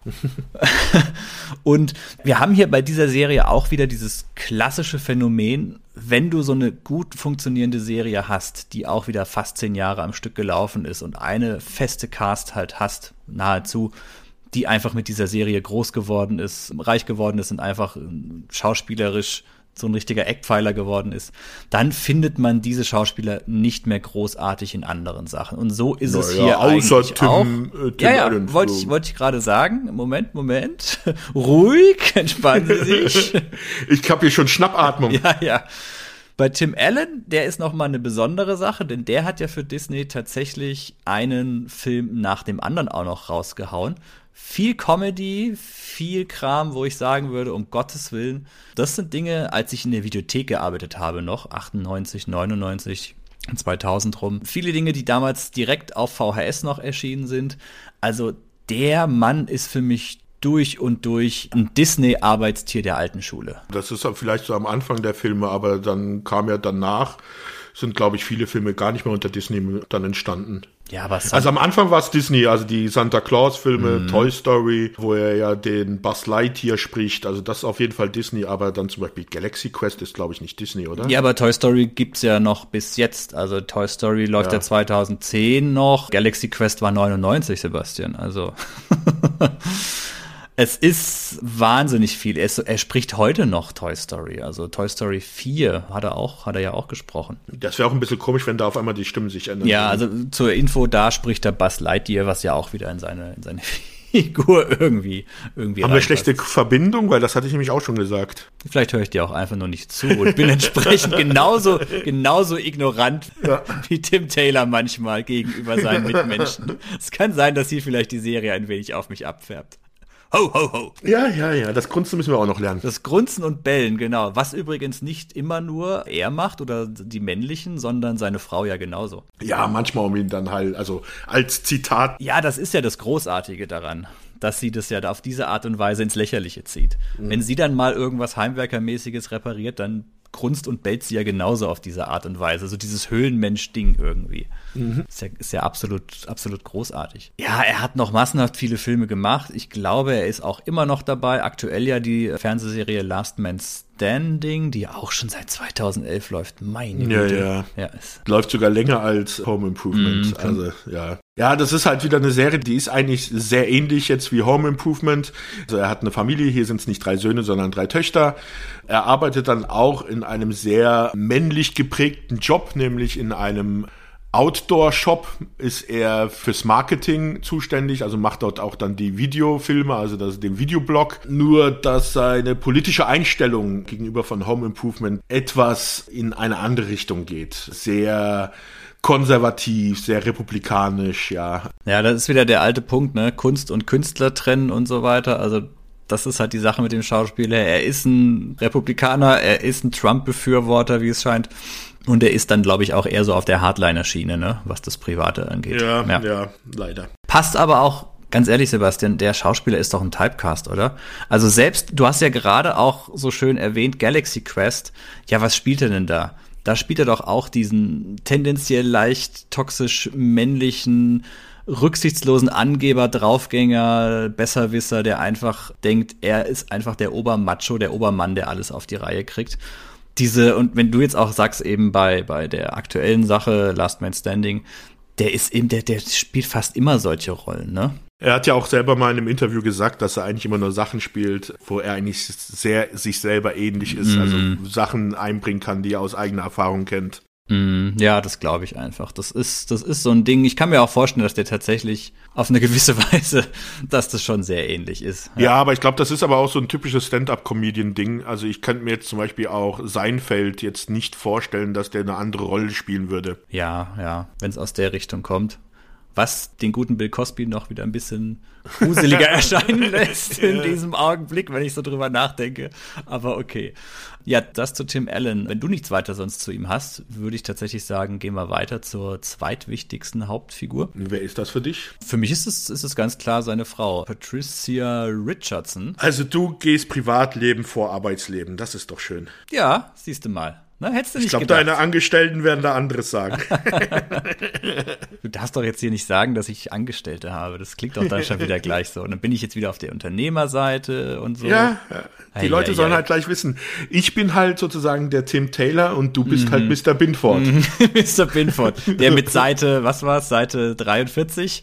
Ja, ja. dann irgendwo nach Aruba oder ja. sowas dann abhauen. Ja, er kommt vielleicht zurück. Nein, er kommt nicht zurück. Schaut die Seite 43 an, ja. Genau. Gut. Also wenn ihr wisst, dass ich den, wenn ich den Podcast hier irgendwann mal alleine mache, wisst ihr ja warum. Ja, ja. du Armer. Na gut. Ja, Patricia, Patricia, mein Gott, mein Englisch wieder. Richardson spielt die Frau Jill, also Jillian Taylor, ist, ja, wie soll man sagen, so ein bisschen, ist, ist es so der weibliche, weibliche Gegenpart? Also sie ist jetzt keine Feministin oder so. Sie ist so die klassische Familienfrau, Mutter in erster Linie, die ihm aber tendenziell gut Kontra geben kann. Sie schmeißt den Haushalt im Großen und Ganzen. Sie kann auch nicht von ihren Kindern lassen. Ja, aber ich glaube, also du, du sagst zwar, sie ist zwar nicht so die Feministin, aber ich glaube, für die 90er Jahre war das schon sehr modern, weil sie ja auch dann in einem späteren Zeitpunkt der Serie dann ja wieder anfängt zu studieren und das in einem Alter, ich wird glaube ich nie wird den ihr Alter wirklich genannt, aber das wird wahrscheinlich irgendwas um die 40 rum sein. Das war jetzt, glaube ich, in den 90ern, im, also in der Fernsehlandschaft, schon eher was Neueres, oder? Ja, mit Sicherheit. Aber sie muss da ja auch ein bisschen härter sein, weil Tim ist ja schon manchmal echt nicht zu ertragen in seiner, in seiner ganzen über, übermännlichen Art. Was? Also ich finde den ganz normal, rational verständlich, den, diesen Mann. Sebastian, ist dir die Folge eingefallen, wo er mit dem kleinsten Sohn zum Ballett muss? Hast du die gesehen? Du meinst, wo er dann mit ihm, oh, was, Monster Truck oder Basketball? Ich glaube, es ist Basketball. Basketball. Plätze direkt hinter der Bank. Wenn wir Glück genau, haben, werden dass er den wir Schweiß ein, noch ins Gesicht. Genau, wenn wir Glück haben, dann wechseln die uns ein und nicht die Spieler. Genau, ja, genau, ja. Aber wie übelst manipulativ er dann mit seinem kleinsten Sohn redet, nachdem er ihn wirklich überredet, dann doch nicht zum Ballett zu gehen. Und dann, ja, okay, du kriegst einen Hotdog. Ja gut, du kriegst einen Schaumstofffinger. Und dann. Ja, aber jetzt mal ernsthaft, du kannst doch mit kleinen Kindern nicht nicht anders reden, Ja, aber wenn der, du was haben der willst. kleine Junge, ja, aber bitte, der kleine Junge wollte zum Ballett und das ist ja auch so ein bisschen das Thema, dass eben die Kinder ja jetzt vielleicht auch nicht unbedingt all diese Männlichkeitshabitus haben, den er halt hat. Und dann interessiert sich der kleine Junge halt mal eher so für, für die sanfteren Künste. Und dann beackert der Vater ihn aber so lange, dass er doch dann eben zum Sport mitgenommen wird. Und danach redet er ja noch ganz offen mit ihm so, ja, nee, das können wir jetzt deiner Mutter nicht sagen. Das, das würde ihr gar nicht gefallen. Und manipuliert dieses kleine, unschuldige Kind. Also, Sebastian, ernsthaft. Das geht Ja. nicht. Ja, Richtig so. richtig so, ja. Das Gute ist, das fliegt ja immer auf. Und Ja, natürlich. das Gute ist, in den meisten Fällen, trotz aller seiner Pläne, verrät er sich dann selbst oder die Kinder ziehen da bei dem Plan überhaupt nicht mit und sind sofort irgendwie, werfen das Ding über den Haufen. Und sie ist ja dann aber auch in der Lage, damit sehr souverän umzugehen. Sie ist zwar gerne mal sauer, und zwar so richtig und auch zu Recht, aber sie ist auch gut in der Lage, dann eine Retourkutsche zu fahren. Ja, aber da ist doch auch wieder der Titel so passend, Home Improvement, weil am Schluss lernt ja auch dann Tim Allen, äh, Tim Taylor, Haha, dir ist es passiert und nicht mir. Da bin ich ja erleichtert. lernt dann ja auch aus seinen Fehlern und ist ja dann am Schluss einsichtig und deswegen haben sie ja auch wieder das Zuhause etwas verbessert. Ja, das ist der große, große Gesamtbogen, der sich da so ein bisschen durch diese Serie spannt. Wie war das eigentlich bei dir, Sebastian? Hast du den, den Familienteil interessanter und spannender gefunden oder den reinen Tooltime-Teil? Weil für mich ist diese Serie so ein bisschen zweigeteilt. Das ist jetzt eine gemeine Frage. Weil damit muss man sich dann ja jetzt hier, also natürlich war der, der wichtige Teil Komm, erst sei ehrlich. Tooltime. Ach so, natürlich, ja. Natürlich war Tooltime das, das Wichtige, Ja. als man damals geguckt hat. Aber ich finde, als jetzt die Serie lief erst vor kurzem wieder auf einem Spartensender von RTL und heutzutage schaue ich beides gleich gerne eigentlich. Okay, ja, mir hätte auch eine, mir würde auch ein reiner Tooltime-Zusammenschnitt reichen. Also die zwei, drei Minuten, die in jeder Episode drin sind. Und dann kann man das alles hintereinander schneiden. Dann wäre es dann einem Nachmittag mit der kompletten Serie, allen 204 Folgen durch. Aber okay. ja, es ist die Frage, an was man sich erinnert, ne? Weil ich hatte so zurückgedacht und habe eigentlich so, nee, ich habe mich immer nur an diese ikonischen Situationen aus den Tooltime-Sachen erinnert. Ja, das sind halt die reißerischen Dinge, also die bei der Tooltime. Also die, diese großen Folgen wie die Männerküche, das Männerschlafzimmer, Das Männerbad, Männerbad. 100% rostfreier Stahl. Ja, das sind halt die großen Reißer, das ist halt das Bombastische, wo sie auch richtig Geld dann in Sets und sowas reingesteckt haben. Das zieht halt und das bleibt halt auch im Kopf, aber ich glaube, die Serie ist aber auch nur so erfolgreich wegen der Familie. Also ich glaube, das Tooltime, das hätte nicht ausgereicht. Ja, ja, definitiv. Also ich glaube, die Serie ist auch, gerade was das Familienleben angeht, sehr schön darauf gemacht, dass sich da irgendwo in den einzelnen Figuren immer ein Stück weit erkennt sich der Zuschauer darin selbst, weißt du? Gerade, ich glaube, gerade Tim Taylor ist so gebaut, dass jeder Mann irgendwie sich an irgendeiner Szene immer sieht in ihm. So, ach ja, genau, das ist ja wie bei mir. Oder dass dann die Ehefrau sagt, guck mal, das ist wie bei dir und so weiter. Und man so hat dieses Macho-Ding, das funktioniert ja auch nur, weil er ja immer scheitert bei seinen ganzen Projekten. Weil das ja alles hochgeht, explodiert und was weiß ich nicht. Wenn er da erfolgreich wäre, glaube ich, würde dieses Macho-Ding auch nicht funktionieren. Ja, das ist ja eh das Besondere. Man hat ja dieses Familiencomedy auf der einen Seite, so was wir jetzt auch schon öfters mal in manch anderen Serien besprochen haben, so ganz klassische, ja, seichte, seichte Comedy, was man auch, was die ganze Familie gucken kann. Und dieses Tooltime, das geht ja manchmal schon fast in Richtung Slapstick. Also Ja. das gehen sie ja manchmal noch einen Schritt weiter, gerade wenn es dann völlig eskaliert, ne? Aber ich finde es gerade ein bisschen lustig, dass dieser Macho, dieses Machoism, Machisma oder wie auch immer, so gut funktioniert, dass wir eigentlich, wo wir gerade über Patricia Richardson reden wollen, eigentlich mehr über Tim Taylor reden. Sofort verdrängt. oh, verdammt. Erwischt worden. Uh, das ist aber jetzt unangenehm. Ja, dann schneiden wir die letzte halbe Stunde raus. Nee, nee, nee. Aber lass uns mal ein bisschen über Patricia Richardson, was im Privaten reden. Also äh, ihre schauspielerische Karriere ist halt im Großen und Ganzen Hör mal, wer da hämmert. Das ist also ihre große Rolle, mit der sie in Verbindung gebracht wird. Sie hat dann nochmal später bei zwei Staffeln von West Wing hat sie die Campaign Managerin von einem der Politiker gespielt. Aber das waren jetzt ansonsten halt meistens eher Nebenrollen, also nichts Großes. Auch die Film, Filmbiografie, Ja. da ist auch, auch nichts dabei. Also sie ist so bis heute immer noch als Schauspielerin aktiv, ne? 2019 sind da noch ein paar Einträge. Ich glaube, bei NCIS ist sie aktuell mal in einer Episode dabei gewesen. Aber ansonsten. Also ganz interessant finde ich da noch dann halt die Parallelen. Wahrscheinlich wurde das halt von ihr dann in die Serie aufgegriffen oder von den Schreibern, weil sie selber ist halt die Tochter eines US Navy Testpiloten, ist deswegen in ihrer Jugend viel rumgezogen und hatte auch drei Schwestern. Und das ist halt auch ein Thema, was in der Serie ist. Also es tauchen ja auch mal ihre Eltern in einigen Folgen auf. Mhm. Und ihr Vater ist ja auch ehemaliger Colonel, glaube ich, beim Militär gewesen.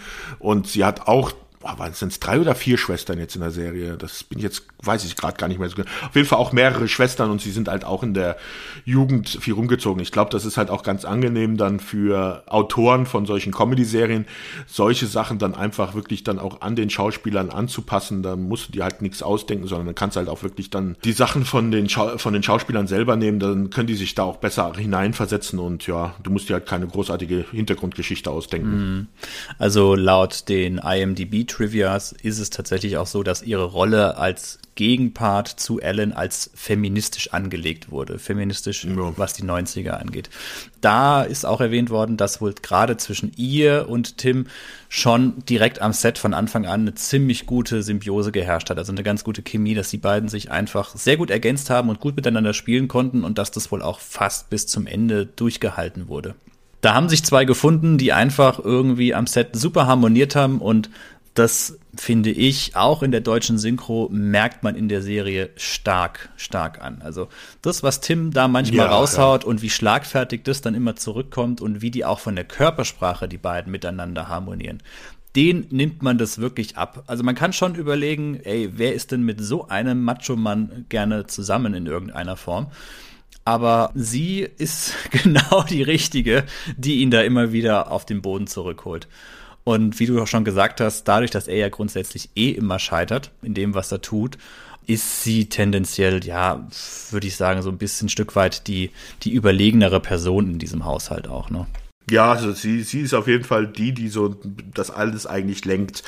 Tim meint halt immer eigentlich, glaube ich, er wäre es selber, aber eigentlich ist sie so diejenige, die Familie. Sie ist aber auch eine Glucke, ne? Also sie kann die Kinder aber auch nicht mal einfach Kinder sein lassen und ähnliches. Also gerade, ich erinnere mich an eine Folge, wo es darum ging, die Kaulquappen zu essen, wo die beiden Älteren dem Jüngeren, ja, mehr oder weniger, war ja ein Unfall, gezwungen haben, dass er eine Kaulquappe isst.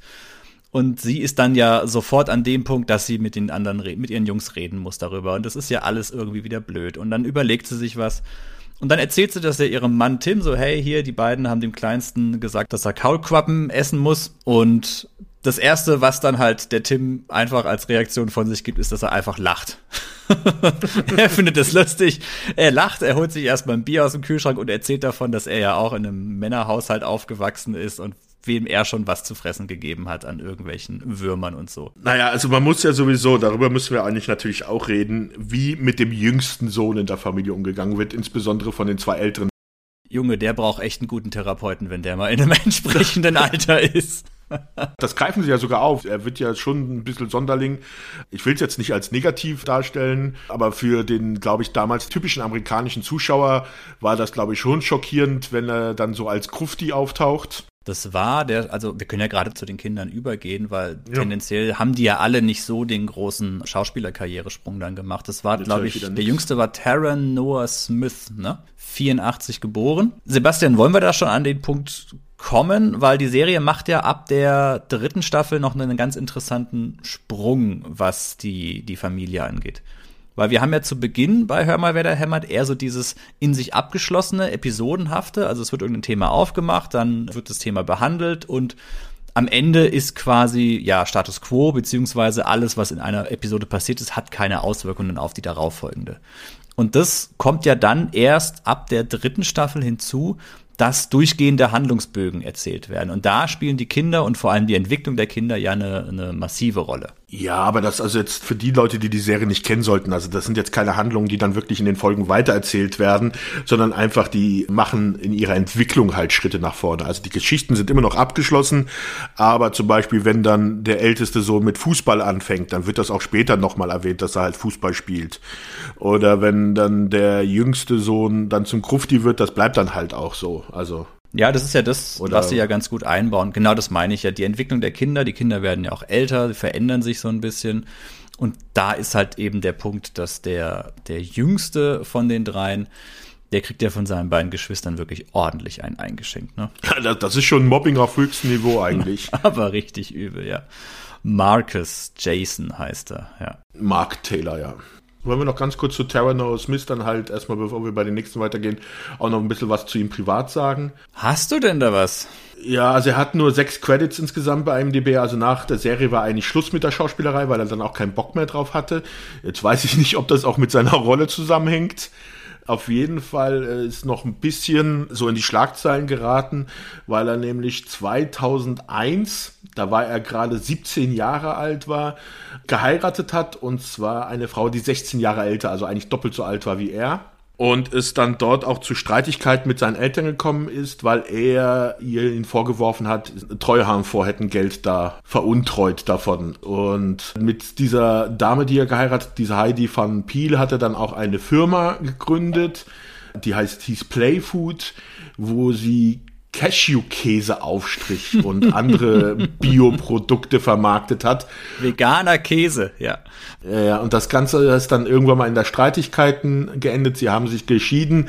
Da gab es dann Gerichtsverhandlungen, weil er seine Ex-Frau beschuldigt hat, dass sie Geld veruntreut hat und hat dann auch in einem Interview sich da mit seinen Eltern wieder versöhnt, dass sie gar nicht an Geld gegangen sind, sondern ihm halt, als er 17 war und geheiratet hat, es ihm halt verwehrt haben, auf das Geld zuzugreifen, weil sie nicht wollten, dass er das in seinem jungen Jahren verprasst. Ja, also bei dem gibt's, das wusste ich gar nicht. Also ich habe noch gelesen, dass er wohl, ein, wie kann man das sagen, einen Führerschein in Tauchbooten hat, einen Tauchbootführerschein hat und da auch Ja. Unterricht gibt. Wer, wer nimmt denn Unterricht im U-Boot fahren?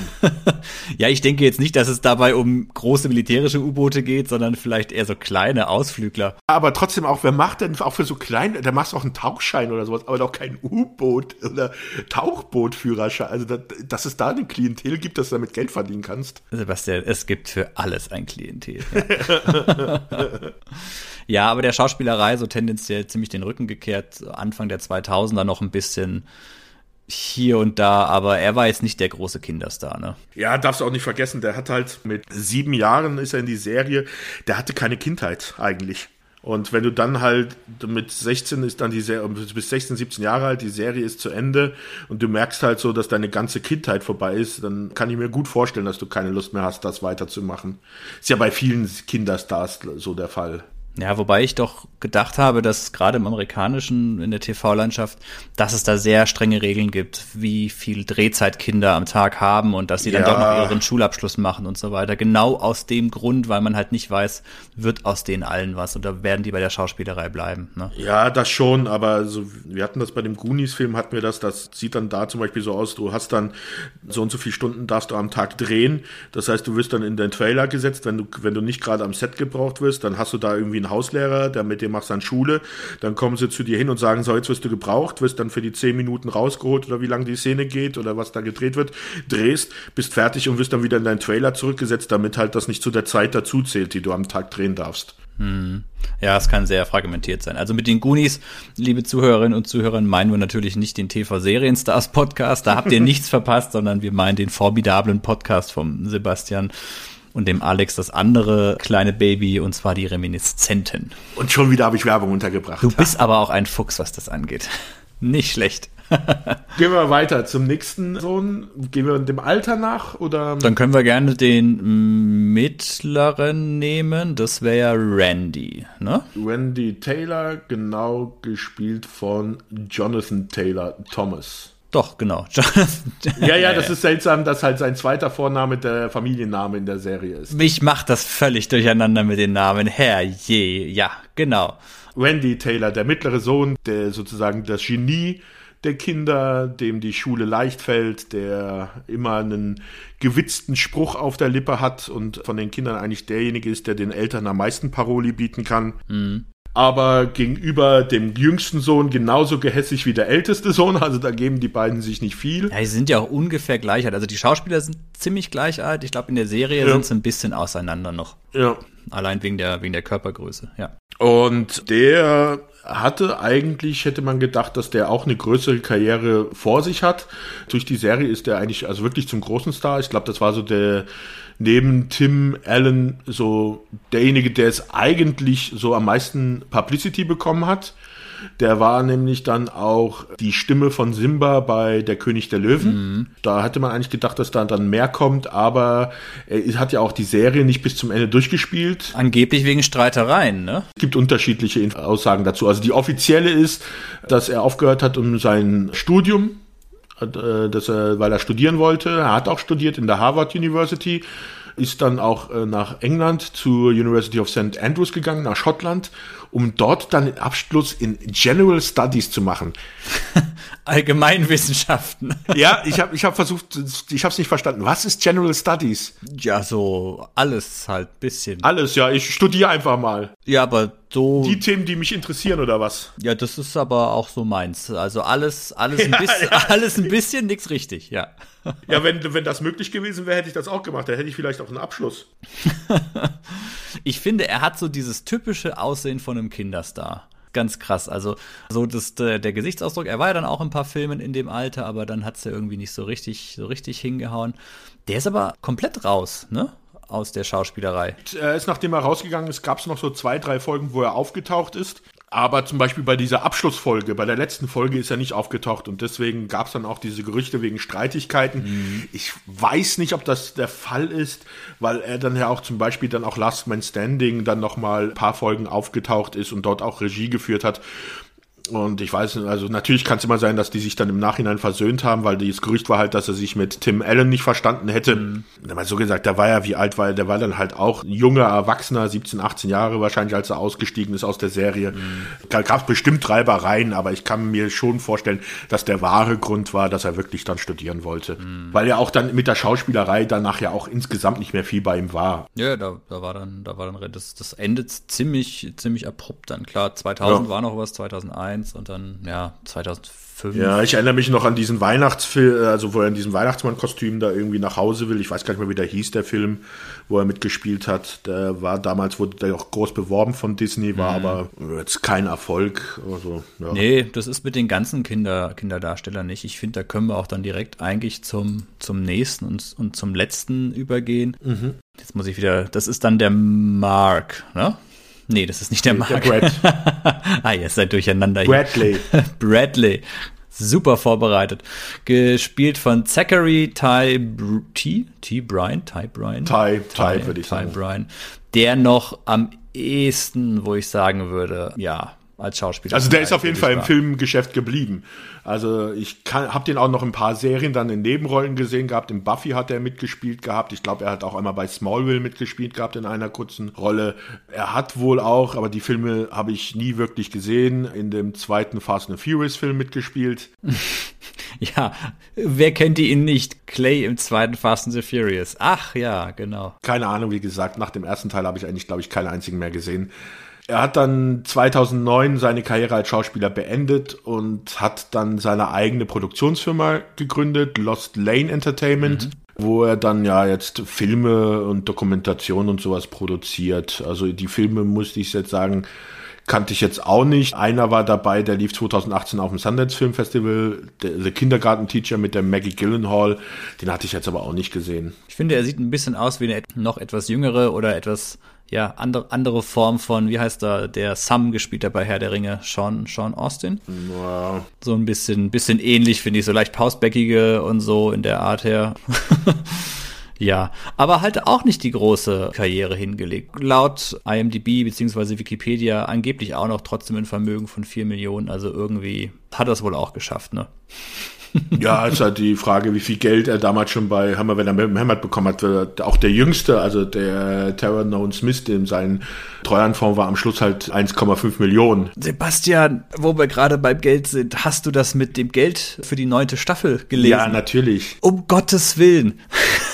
Der Mann war halt mit der bestbezahlteste Schauspieler zu der Zeit neben Seinfeld. Ja, um, um, um das nochmal kurz in, in Relation zu setzen. Also die Serie hat acht Staffeln, ne? Mhm, genau. Und Patricia, Patricia, irgendwie kriege ich den Namen heute nicht von der Zunge. Ja. Richardson hat für die neunte Staffel 25 Millionen Dollar angeboten bekommen. 25 Millionen. Ja, Tim Allen sogar mehr. Also der hatte in der achten Staffel hatte er pro Folge 1,25 Millionen bekommen. Also für 22 Minuten über eine Million Dollar. Ja, und für die neunte Staffel angeblich 50 Millionen. 50 Millionen komplett, das sind bei wahrscheinlich 25 Folgen, die es dann gewesen wären, halt 2 Millionen pro Folge. Meine Güte. Ja, da denkt sich so mancher Film, rat mal, warum auf einmal heutzutage so viele Filmschauspieler in Serien mitspielen. Ja, ja, ja.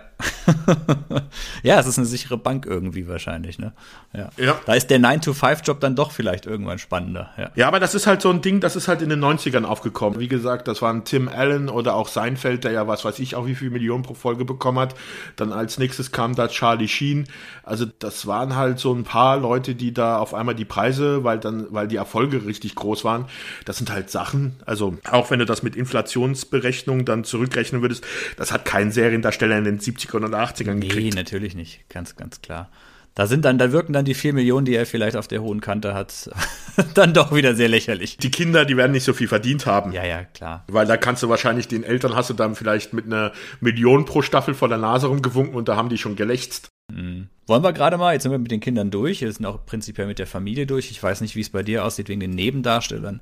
Ich habe eigentlich, wir hatten ja von, gut, Pamela Anderson hatten wir kurz noch nebenbei erwähnt, über die haben wir ja ausführlich schon in der Baywatch-Folge ge gesprochen. Wir könnten jetzt noch, weiß nicht, Earl, Earl Hindman hatten wir ja auch schon so ein bisschen drüber gesprochen. Also wie gesagt, den kannte ich selber nur, aber das wusste ich dann auch zu dem Zeitpunkt damals nicht, sondern habe das dann erst im Nachhinein, dass ich ihn eigentlich sonst nur aus dem Film Silverado kenne, wo er einen der Handlanger des Bösewichts spielt. Und er hat, den kenne ich aber nur das Remake, er hat auf jeden Fall den Bösewicht bei The Taking of Pelham 1, 2, 3. Er hat auf jeden Fall so ein gutes Schurkengesicht. Ein guter, guter Bösewicht, ja. Er hat nicht sehr viele Sachen gespielt, also ist jetzt nicht so das große bekannte Gesicht gewesen und ist dann auch schon eine recht kurze Zeit nach der Serie dann an Lungenkrebs verstorben. Ja. Mit 61 Jahren, glaube ich, war das dann. Genau, 2003 verstorben, ja. Ja. Ja, kommen wir Richard Kahn zur, zur, ja, herrje. Ich finde, Erl haben wir jetzt bisher noch, beziehungsweise Richard Kahn noch gar nicht so richtig gewürgt, weil, Doch, wir haben ja mit ihm über, dass er halt Hausmeister war, das haben wir erwähnt. ja, aber seine Rolle im, in der Serie an sich.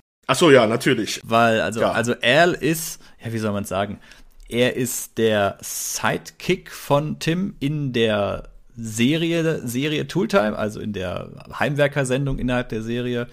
Und Al ist eigentlich so ein bisschen, sage ich mal, er ist ja, der ist ja eigentlich der richtige Heimwerker-Nerd, ne? Der kennt sich ja aus. Der, der weiß, wie es funktioniert. Wir müssen ja Tim Taylor auch jemanden an die Seite stellen, der was, Genau. der was hinkriegt, sonst kannst du ja keine Fernsehsendung Ja, machen. also er ist immer das so ein bisschen das Opfer vom Tim. Also Tim nutzt es ja immer sehr oft aus, sich irgendwie über ihn lustig zu machen, beziehungsweise reißt er eh seine Witze und daher kommt ja dann auch der Spruch vom Al, dass er dann immer diesen Blick rüberwirft zu ihm und meint, nein, das glaube ich nicht, Tim. Und übernimmt dann das Ganze und lenkt die Sendung dann wieder in, in ordentliche Bahnen. Aber an sich ist der ja schon ein krasser Heimwerker-Nerd mit seinem Flanellhemd und seiner Jeanshose und seinem vollen Rauschebart. Also Ja. wirklich, wirklich absolut großartig gewählt. Er ist ja auch, wie, wie er dann später irgendwann im Laufe der Serie herauskommt, der beliebtere von beiden, ne? das ist eigentlich, er kriegt ja mehr Fanpost und so kommt er dann raus. Ja. Was ja so spannend ist. Ja, und der Schauspieler Richard Kahn, hier würde ich ja auch sagen, die Serie hat, war, war schon so sein Steckenpferd, ne? Ja, also was ich noch ganz lustig finde, er hat dann von 2002 bis 2006 ist er dann der Host von Family Feud gewesen. Also wer es noch kennt, das Familienduell war das in Deutschland sozusagen. Und dann ab 2008 hat er noch die Spielshow Bingo America geleitet. Oder war er da der Host, was ich auch sehr lustig finde, weil ja auch Al Borland, so wie er ja heißt in der Rolle, das ist ja auch nochmal ein Telling Name, also Borland, also von wegen langweiliges Land, wenn du es eigentlich ja wortwörtlich übersetzt. Und der ist ja auch ein Bingo-Fan. Und das wird ja immer Witze drüber gemacht. Und jetzt hat er dann später Richard Kahn sogar wirklich dann eine Bingo-Show, eine Fernseh-Bingo-Show moderiert. Ja, der ist auch ein Fernsehdarsteller. Also der hat auch bei vielen Sachen mal nur bei einer Episode mitgespielt. Er war sogar mal bei der WWE, war er einmal dabei, ist er aufgetreten. Echt? Okay. Bei Raw wahrscheinlich irgendwie als kleiner Gaststar, keine Ahnung. Machen sie ja auch gerne im amerikanischen Fernsehen mal, dass sie so ein B- oder C-Promi mal für eine Abendshow mit reinnehmen. Ja, und ansonsten, das mit dem Bingo America ist wirklich super.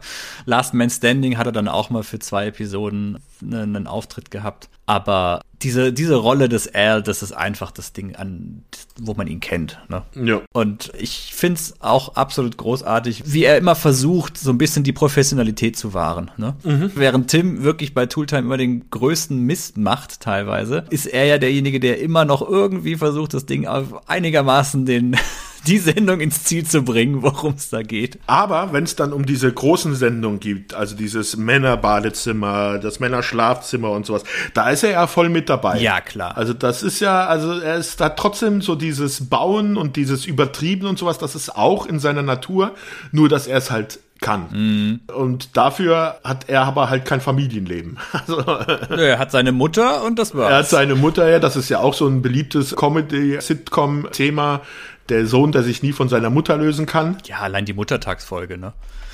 Ja, und auch die Mutter, die du ja nie siehst. Ja, man sieht ihre Kleidung und so manchmal, dass sie halt Ja. eventuell ein wenig etwas schwergewichtiger ist. Ja. Da könnte ja auch dann wieder Big Bang Theory da ihre Idee vielleicht herhaben, keine Ahnung. Ja, Frasier hatte das ja auch schon, dass es halt gewisse Personen einfach nie zu sehen gibt, ne? Ja, nur bei Hör mal, wer da hämmert, da ist halt auch die Mutter von Elle, ist ja auch massiv und groß und äh, sehr schwer.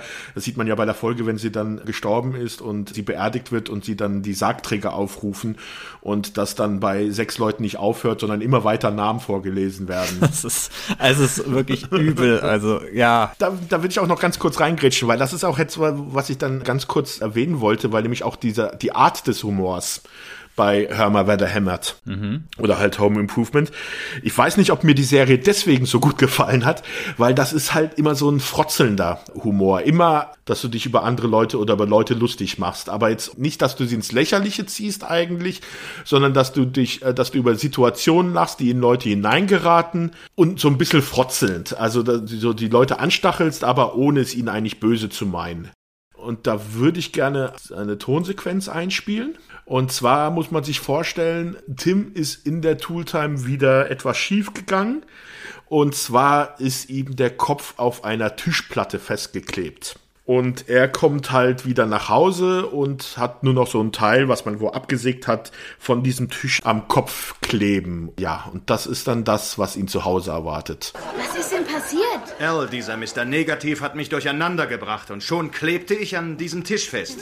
Dann nahm er eine Stichsäge und hat mich damit befreit. Ich werde dich sofort zum Notarzt bringen. da Tim. war ich. Die sagten, ich sei kein Prioritätsfall. Wieso nicht? War da noch einer, der einen ganzen Tisch an der Birne hatte? Äh, ich finde das halt sauwitzig. Also, das ist mein Humor. Ja. Hm. Jetzt muss ich überlegen, wo ich da ansetze. ich gehe nicht mit, was du sagst in Bezug auf, dass dieser Humor nicht unbedingt, ja, ja, wie sagst du, wie hast du es gerade so ein bisschen frötzeln, aber nicht, er überschreitet eine gewisse Grenze nicht wahrscheinlich, das willst du damit sagen. Ja, also das ist nicht so, dass du Leute dadurch lächerlich machst. Da genau bin ich mir nicht so ganz sicher tatsächlich. Da gehe ich nicht mit. Ich würde sagen, zur damaligen Zeit, ja, in den, in den 90ern von mir aus. Heute ist es ja alles sehr viel sensibler, was diesen ganzen, ganzen Humor angeht. Heute würde ich schon bei ein oder zwei Sachen sagen, gerade was so Fettleibigkeit angeht oder solche Ja, Sachen. okay, ja. Oder es gibt diesen, diesen Einspruch, das ist auch in der Tooltime-Folge, da fällt es so ganz nebenher, dass dann er sagt, so, und es gibt es noch eine Sache, die ich Ihnen schon immer mal sagen wollte, und Tim wirft dann so ein, ja, in Wahrheit ist Al eine wunderschöne Frau in einem Männerkörper. Das wird so nebenbei reingeworfen mit einer ganz speziellen Message, die auch dahinter ist. Und das würdest du heute nicht mehr bringen können, glaube ich, so Sachen. Och, ich mach das immer noch. Ja, natürlich, weil du ja auch ein ignoranter, was weiß ich. Nee, aber, aber sagen wir es mal so, ich finde, das sind halt äh, meistens, also zu 9, 95 Prozent, sind das halt so Witze, die da gebracht werden, über die dann die Person, die, über die die Witze gemacht werden, am Schluss, wenn er dann aus dieser, natürlich jetzt in dieser Sequenz ist Tim Taylor, wenn er über ihn da dieser Witz gemacht wird, nicht erfreut. da kann er nicht lachen. Aber wahrscheinlich, wenn er dann die, die restliche Tischplatte vom Kopf runter Hat und am nächsten Tag ist und darüber denkt, wird er auch selber drüber lachen. Ja. Ist ja immer gerade, ob du gerade selber in dieser Situation bist oder ob du dann das reflektieren kannst. Und die meisten Witze sind so, wenn du das dann im Nachhinein reflektierst, werden die meisten Leute, weil das habe ich halt aber heutzutage auch sehr häufig bei Comedy-Sachen, die es heutzutage gibt, dass das halt so wirklich Sachen sind, wo es halt übertrieben ins Lächerliche die Leute gezogen werden. Wo du dann auch Leute in peinlichen Situationen dargestellt werden, die da, wo man dann auch im Nachhinein nicht darüber lachen würde. Hm. Ja, es ist so ein bisschen immer, ja, es ist so der Mittelweg, den du halt finden musst zwischen Comedy, Satire, nicht unbedingt jemanden verletzen wollen. Auf der anderen Seite, wenn du es allen recht machen willst, dann hast du irgendwann kein Comedy mehr. Wenn du nicht anecken willst beim Comedy, dann ist es, was, was bleibt denn dann noch? Dann kannst du nur noch höchst schön geistlichen, intelligenten Humor machen. Ich meine, die Serie Hör mal, wer da hämmert, ist ja jetzt auch eine Serie, die einfach, ja, von Grund auf witzig ist. Das ist jetzt kein Nietzsche, das ist jetzt kein Goethe, das kann ja durchaus auch mal so ein bisschen, ja, ich will jetzt nicht sagen unter der Gürtellinie, aber durchaus mal so ein bisschen sein, dass man ja, empört ist vielleicht auch das falsche Wort, aber weiß, dass es jetzt unbedingt vielleicht nicht 100% korrekt ist, was da gerade an Gags abgefeuert wird, aber im gesamten Serienkosmos, im Setting ist es schon okay. Also da habe ich auch gar kein Problem mit. Ja. Und dann die andere Art von Comedy, finde ich, die dann noch vorkommt, ist halt dieses Missverständnis oder dieses Tim Taylor so ein bisschen Probleme hat. Wir hatten ja schon von seinem Ratgeber Wilson Wilson gesprochen, der ihm ja immer wieder mit Rat und Tat in allen möglichen Dingen, besonders mit Lebensweisheiten dient, die dann Tim Taylor nicht ganz versteht und dann im Nachhinein auch etwas dann in seinem Sinn verdreht. Und da hätte ich auch ein Tonbeispiel dafür. Erstmal zur Grundprämisse von, die, von der Sequenz. Es ist so, dass Randy zwei Klassen übersprungen hat und deswegen in der gleichen Klasse sitzt wie Brad, der eigentlich gerade ganz gute Noten hatte bis zu dem Zeitpunkt. Also er hat sich mal in der Schule gebessert, aber weil dann jetzt auf einmal sein kleiner Bruder bei ihm ist, stellt er so ein bisschen das Lernen ein, seine Leistungen werden schlechter und die Eltern können das nicht ganz so nachvollziehen, was da passiert oder warum das passiert. Und Tim holt sich mal wieder Rat bei seinem Nachbarn Wilson. Nun ja, vielleicht können Sie Brad an den Spruch eines berühmten Hindustani erinnern. Wahrer Adel liegt nicht darin, einen anderen zu übertreffen, sondern darin, sein eigenes früheres Selbst zu übertreffen. Oh, oh das yeah, echt wow, das gefällt mir. Ja. Wo haben Sie das nur immer wieder her? Oh, Nachbar, Nachbar, Nachbar. Mein ganzes Leben lang habe ich die Weisheit der intelligentesten Denker und Philosophen studiert. Aber dieses Sprichwort habe ich in einem Glückskeks gefunden. Ja, und das äh, verquert dann Tim etwas später, wenn er dann mit seiner Frau zusammen mit Brad über die Situation redet, folgendermaßen. Du darfst dich nicht dauernd mit Randy und den anderen vergleichen. Ja, genau. Der ähm, berühmte Mann Hindustani. Äh, der hätte sich nie mit seinem jüngeren Bruder Hindu Bob verglichen. Hindu Bob? Man sieht also hier, also es ist nicht nur der Zuschauer, der an dieser Verquerung von dem, was er verstanden hat, zerbricht, sondern seine Frau Jill ist auch selber sehr baff, wie er jetzt darauf kommt. Ja, vor allem verkauft er ja diese Weisheiten immer als seine eigenen. Es Ja, ist ja immer so, als ob das dann von ihm kommt. Es ist ja immer dieses Besserwisserische, weißt du, so dieses, äh, er kennt sich in allem aus. Er hat zu allem irgendwie eine, eine Meinung. Ja, aber ich glaube nicht, dass das so seine Absicht ist, sondern äh, ich glaube wirklich, dass er sich den Rat bei Wilson holt und dann halt den Leuten auch dann diese Hilfe, die er selber bekommen hat, halt auch weitergeben will. Also er will sich jetzt, glaube ich, nicht als dann der Kluge darstellen oder sowas, sondern er will wirklich die Probleme, die da bestehen, die es da zu lösen gibt, dann auch lösen. Nur, dass halt die Ratschläge, die er bekommen hat, er sich halt nicht richtig merken kann und das dann halt durcheinander bringt. Ja, natürlich, deswegen ist er ja auch so eine sympathische Figur, trotz allem, dass er die Dinge, die er aufschnappt, versucht mit seinen eigenen Worten wiederzugeben und da immer irgendwas durcheinander bringt. Also er hat ja an sich ein gutes Herz, er will ja ein guter Vater sein, er will ja ein gutes Familienleben zu Hause haben. Er ist ja jetzt nicht irgendwie ein schlechter Mensch oder wirklich prügelnder Ehemann oder sonst irgendwas. Das würde ja auch alles überhaupt nicht funktionieren. Also er ist ja schon darum bemüht, seinen Kindern das Bestmögliche zu bieten, seiner Frau ein guter Ehemann zu sein. Und da halt dann eben das Ganze gewürzt mit dieser, mit dieser absoluten, mit diesen Männlichkeitsklischees einfach. Über die er ja selbst lacht. Also gerade dieses Grunzen und dieses Bellen, was ja regelmäßig gemacht wird, das macht er ja auch mit seinen Kindern manchmal im Spaß und so weiter. Da hätte ich auch einen Zusammenschnitt von mehreren Grunzern, die ich jetzt einspielen könnte. Na dann, hau raus. Es kann nie genug Grunzer geben.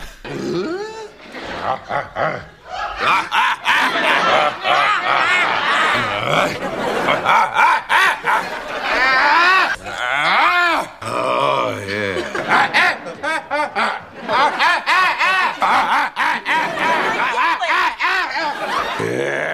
Ja, das ist männliche Kommunikation auf hohem Niveau. Ich habe irgendwo in einem Trivia gelesen, dass er das mit dem Grunzen irgendwann so ein bisschen zurückgefahren hat, weil es angeblich Ja. nicht so gesund war für seine Stimmbänder oder so. Ja, Ah, diese, diese Schauspieler wieder, ne?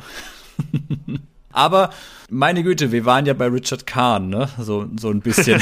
wie, wie uns wieder aufgefallen ist, es, es dreht sich alles wieder um, um Tim. Richard, über den wir eigentlich sprechen wollten, den Sidekick, auch hier wieder verdrängt worden. ja.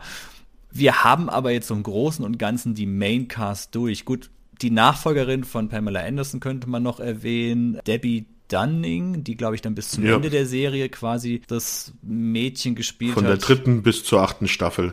War aber auch schon in einer der ersten beiden Staffeln in einer kurzen Gastrolle schon mal aufgetreten. Also sie hat ja auch im Rahmen der Serie, sie taucht ja eigentlich nur am Set auf, ne? Ja, also am Anfang der Serie ist es so, dass sie wirklich nur diese Nebenrolle hat, wie eigentlich Pamela Anderson, also Werkzeuge reintragen und eigentlich nur diese Tooltime-Sendung anmoderieren, aber dann mit späteren Staffeln hat man dann auch ihr ein bisschen mehr Raum gegeben. Sie hat dann später auch dann geheiratet. Ihre eigene Schwangerschaft, die sie wirklich hatte, wurde in die Serie eingebaut. Dann gab es auch eine Folge, wo es dann zu Eheproblemen mit ihrem Ehemann gekommen ist, weil der mit einer anderen rummacht. Also da wurde ihr dann schon ein bisschen mehr Stoff gegeben, die Rolle ein bisschen unterfüttert, weil das hätte halt auch, äh, ja, irgendwann mal mit sechs Jahren in dieser Serie, da wäre das auch ein bisschen dünn gewesen, wenn man sie wirklich immer nur als dieses Tooled Girl hätte. Ja. Außerhalb der Serie war da allerdings nicht, also nicht viel. Klar, sie war bei Baywatch auch mal dabei. Natürlich, jeder war mal bei Baywatch dabei. Sie war bei Renegade mal eine Folge, oder glaube ich sogar zwei Folgen, nee, eine Folge dabei. Auch eine Serie, über die wir mal sprechen sollten. Und was die Filme angeht, naja, sie hat im vierten Leprechaun mitgespielt. Das ist der im Weltall, Das ist Leprechaun in Space. Ja, ja. Und natürlich eine schrecklich nette Familie, da hat sie auch mitgespielt. Also die passt aber auch einfach in der Zeit in all diese Serien irgendwie rein. Ne? Ja. Und wie auch ihre Vorgängerin war sie dann halt auch im Playboy. Ach, okay. Ja, das weißt du wiederum, ne? Das ist, das ist, ist klar, ja. So, da sind wir eigentlich im Großen und Ganzen mit den Darstellern durch. Es gibt noch einen riesen, eine riesen Cast drumherum. Also natürlich die Familie von Tim, äh, die Familie von Jill drumherum. Viele Nebenfiguren. Aber ich würde gerne noch mal kurz so ein bisschen auf die Gastauftritte gehen. Denn da haben wir wieder einen alten Bekannten, den wir schon in der Airwolf-Folge besprochen hatten und den wir, glaube ich, in jeder zweiten TV-Serie erwähnen, dass er als Gaststar dabei war. Ernest Borgnine ist wieder da. Ah, stimmt, der spielt einmal einen der Zuschauer im Publikum von Tooltime, oder? Er ist in, nee, nee, nee, er ist als, als, Pens ja, oder als pensionierter Fließbandarbeiter ist er da. Genau. Ja, ja, ja. Ja. Also ihn, ihn haben wir auf, auf einmal dabei. Dann Jimmy Carter Jr., amerikanischer Politiker. Ja, aber auch nur als Video-Einspielung. Ja, also finde ich ganz nett. Wir haben George Foreman. Es ist mal in einer Folge dabei. Ja, Mario Andretti, also der Rennwagenfahrer, kommt in zwei oder drei Folgen vor. Ja, Dan Aykroyd ist mal dabei gewesen. Ja. Also wir haben da auch wieder eine, eine, eine schöne Sache. Aber ich fand es am meisten halt lustig, dass wir halt wieder Ernest Borgnine dabei haben. Der ist einfach immer dabei. Ich glaube, der lief da immer am Set rum und dann so, hey, hast du Lust, bei einer Folge dabei zu sein? Super. Ja, du bist ja jetzt gerade so ein bisschen dann über die restlichen Familienmitglieder drüber weggegangen. Das ist auch eigentlich okay so. Nur, äh, was man vielleicht erwähnen sollte, ist halt, dass die mit den späteren Staffeln dann halt etwas präsenter geworden sind. Wahrscheinlich war das auch, weil man ja doch schon in der Familie recht viele Geschichten erzählt hatte. Und dann kam dann ab einer gewissen Staffel dann sein jüngerer Bruder Marty häufiger mit rein oder dann auch die Leute aus Harrys Eisenwarenhandel Der Laden, wo er immer ist, ja. der Laden, wo er immer einkauft, das wurde ja dann als neues Set etabliert, was ja dann in ja, fast jeder zweiten Folge aufgetaucht ist, um dann einfach auch die Geschichten ein bisschen variabler dann zu machen, um ein bisschen neues Material in die Geschichten reinzukriegen. Ja, ich finde, man sieht der Serie sehr stark an, dass es zu Anfang wirklich ja eigentlich nur zwei Sets gab. Es gab das Familienhaus und es gab eben das Tooltime-Set. Das Besondere ist ja auch bei dem Familienhaus, eigentlich hast du ja bei solchen Familien-Sitcoms immer so einen Establisher-Shot Von außen, Von der ja. Frontsicht des Hauses. Also von vorne die Eingangstür, wo du dann, also äh, ganz bekannt ist natürlich eine schrecklich nette Familie, was ja sogar im Vorspann dann damit endet. Mhm. Bill Cosby Show siehst du immer so das Haus dann in der Straße von vorne. Alf, eigentlich bei jeder Sitcom, ja. Das hast du in dieser Serie gar nicht. Da hast du eigentlich nur die, die, die Küche, den Garten, das Tooltime-Set und ab und zu mal das Schlafzimmer am Anfang. Ja, Gara Und die Garage. Garage ist Garage noch, die ja. Bastelgarage. Ja, ja, Und das war's. Äh, Und keine Außensicht eigentlich von dem Haus von vorne. Mhm. Ja, wir, wir können ja mal zu den, was die Sets angeht, wenn wir da gerade schon sind, mit zu dem Ding kommen, wofür die Serie bekannt wurde und das ist halt das Tooltime-Set und was da alles so passiert, ne? Also, wir haben jetzt so gesprochen, es ist halt so ein Heimwerker-Ding und da werden dann gerne mal Werkzeuge von diesem äh, ja, fiktiven Hersteller namens Binford vorgestellt, die alle ja mit der 2000 irgendwie, mit der, mit der War es nicht Artikelnummer. 6200? Ich glaube, es war die 2000, aber Ah, ich weiß auch nicht. Das war dann ab der späteren Staffel, weil jedes Gerät hatte dann diese Nummer, ja. Dann, genau. Und da gibt es ja, also es werden nicht einfach nur irgendwelche Werkzeuge dargestellt. Klar, oft sind es Werkzeuge, der, der Binford Supermagnet, mit, de- mit dem man auch Zangen und Werkzeuge, die hinter den Tisch gefallen sind, aufsammeln kann und so. Oder Kameras an sich ranziehen kann, ja. Aber die großen Die Highlights, ist ja, ja, das Schönste fand ich aber die Riesensäge mit dem Spitznamen Witwenmacher. du meinst diese Kettensäge, war das die? genau, da hat so eine, eine super lange Kettensäge und die hatte auch dann Binford Nummer bla bla bla und als Spitzname der Witwenmacher.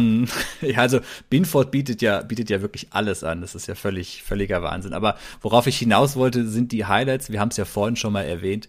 Es gibt immer auch Episodensegmente, die einen ganzen Raum als Thema haben. Zum Beispiel Badezimmer, Schlafzimmer, Fitnessraum. Und dann ist es immer, weil es halt eine Heimwerkersendung ist, das Männerbadezimmer, der Männerfitnessraum und so weiter und so fort. Es ging los mit der Männerküche, das weiß ich, das war der erste Raum, der vorgestellt worden ist, mit dem eigenen Metzger im Kühlschrank und der Makrowelle. Genau, und das sind halt die Sachen, wo es dann manchmal wirklich völlig absurd wird, genauso wie beim Männerfitnessraum mit einem eigenen Barkeeper und einer eigenen Bar.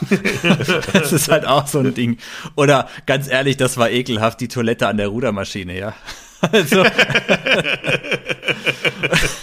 und in dem Zusammenhang wiederholen sich allerdings auch öfters mal irgendwelche Gags. Er hat dann öfters mal irgendwelche Schläuche, die rumhängen. Ja, aus dem einen, da kommt Seife, aus dem anderen kommt Bier und dann macht, probiert Trinkt er er das und dann Seife, trinkt ja. er halt die Seife und spru sprudelt sich das Bier in die Haare oder sonst irgendwas. Ja.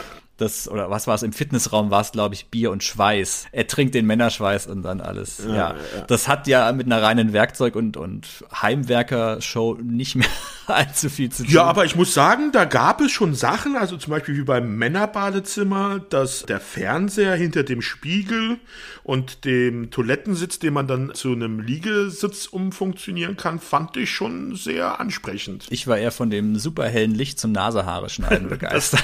Das Fernlicht. Das extra helle, ja, genau. Ja, das ist ja so das Ding. Also da gibt es auch wahnsinnig viele Varianten. Das waren auch die Highlights-Folgen damals. Ja, Das eben. waren auch die Folgen, wo wir auf dem Schulhof. Ich war das noch auf dem Schulhof, ich weiß es gar nicht mehr. Also bei mir ja, bei mir ja, ja, ja. Ja, also wo wir auf jeden Fall im Freundeskreis dann auch ausgiebig darüber uns unterhalten haben. Also das waren die Sachen, die sind einem auch im, im Gedächtnis geblieben. Und bei dem Zusammenhang passiert ja, wir hatten es vorhin schon so ein bisschen erwähnt, passieren ja ständig Unfälle, ne? Und diese Unfälle, die eskalieren halt manchmal so ziemlich. Er kommt ja dann auch öfters mal ins Krankenhaus oder es passieren halt irgendwelche Sachen. Hat ja im Krankenhaus seine eigene Kaffeetasse. Ja. Und da sind wir ja dann an dem Punkt, wo es dann wirklich manchmal extrem slapstick-mäßig wird, wo er auch dieses Rasenmäherrennen gemacht hat gegen den anderen. Gegen Bob Wheeler. Ja. Genau, ja, wo er halt dann den, den Rasenmäher auf 150 Sachen, das heißt, in Sachen sei dahingestellt, Er hat eine Turbine eingebaut. Ja, genau. Und dann wird er halt von der Polizei verhaftet wegen zu schnellem Fahren, aber er hat gleichzeitig in der Zeit vier Sportfelder, glaube ich, gemäht und dabei 200 Dollar verdient, also passt das wieder. Das ist halt absurd, ey, ja. Ja, das wird ja in einer späteren Staffel dann nochmal sogar auf die, auf die Palme getrieben. Also von wegen, da sind es dann keine Rasenmäher mehr, sondern dann darf er gegen seine Frau mit Panzern fahren. Ja, das, das ist es ja. Diese Serie, die, die geht dann immer ins, ja, immer weiter ins Extreme. Wer absolut damit erstmal jetzt noch nichts anfangen kann, weil er die Serie vielleicht nicht kennt, auf YouTube einfach mal nach dem Hör mal, wer da hämmert, Männerfitnessraum und dem Männerbadezimmer schauen. Dann hat man auch eigentlich die Serie in einer Nutshell in drei bis sechs Minuten mhm. mal kurz so ein bisschen zusammengefasst, was das Tooltime angeht. Ne? Ja. Sebastian, die Serie, die hat ja auch noch so viele Dinge reingebracht, die hat ja auch massenhaft Running Gags, ne? Ganz bekannt ist ja dieser Tooltime-Gruß, der, ich weiß nicht, wie es dir ging, aber eine Zeit lang schon auch so in meiner Jugend Einzug hat. Das ist immer diese Handbewegung mit den zwei Fingern. Ja. Tooltime-Gruß geht raus an, die Männer vom Sägewerk oder sowas, ja. Sowas in der Art, ja, ja. Genau. Dieses, was wir schon gesagt haben, das glaube ich nicht, Tim. Das ist ja auch so ein Ding, was man, ja. man gerne gebracht hat. Dann dieses mehr Power, was ich eingangs gebracht habe. Also. Es wurde bei uns auch damals im Freundeskreis, glaube ich, recht häufig gegrunzt, ja. ja, genau, das Grunzen. Oder so Sachen wie, ich habe es nicht repariert, ich habe es verbessert.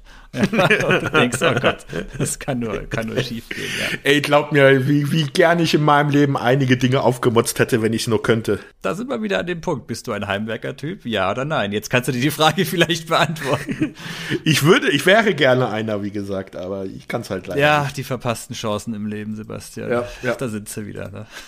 aber du kennst ja mein motorisches Können vom äh, Zusammenbauen von Miniaturfiguren. Also es ist, glaube ich, besser so, dass ich es auch niemals versucht ja, habe. Ja, ja, aber wer weiß, wenn der Grundstein damals gelegt worden wäre. Ich sehe dich halt eher dann wieder beim Nachbar Wilson, weißt du, eher so den schön geistigen Boah, ich stelle mir gerade meine Nachbarn vor, wenn ich mitmache. Also die Nachbarn, die ich hatte, das, nee, nee, nee. Es ist ja so großartig mit Wilson, manchmal diese Begegnungen mit ihm, wenn Al will ja irgendwas von, äh, Al, nein, Tim will ja irgendwas von ihm und, und geht einfach nichts ahnend in den Garten und will irgendwas sagen und dann macht Wilson gerade wieder in seinem Garten irgendetwas Merkwürdiges, irgendeine fernöstliche Meditationstechnik oder sonst irgendwas. Ja, macht irgendwelche Eintöpfe aus, was weiß ich nicht, für Insekten für die nächstes halbe Jahr ja, oder ja, sowas. Also der ist ja der total weltmännische Charakter im Gegenzug. Ich kann mich noch an ja. eine Folge erinnern, wo er auch in den Garten geht und dann sieht er einfach Wilson drüben und meint nur, Wilson, sind Sie etwa nackt?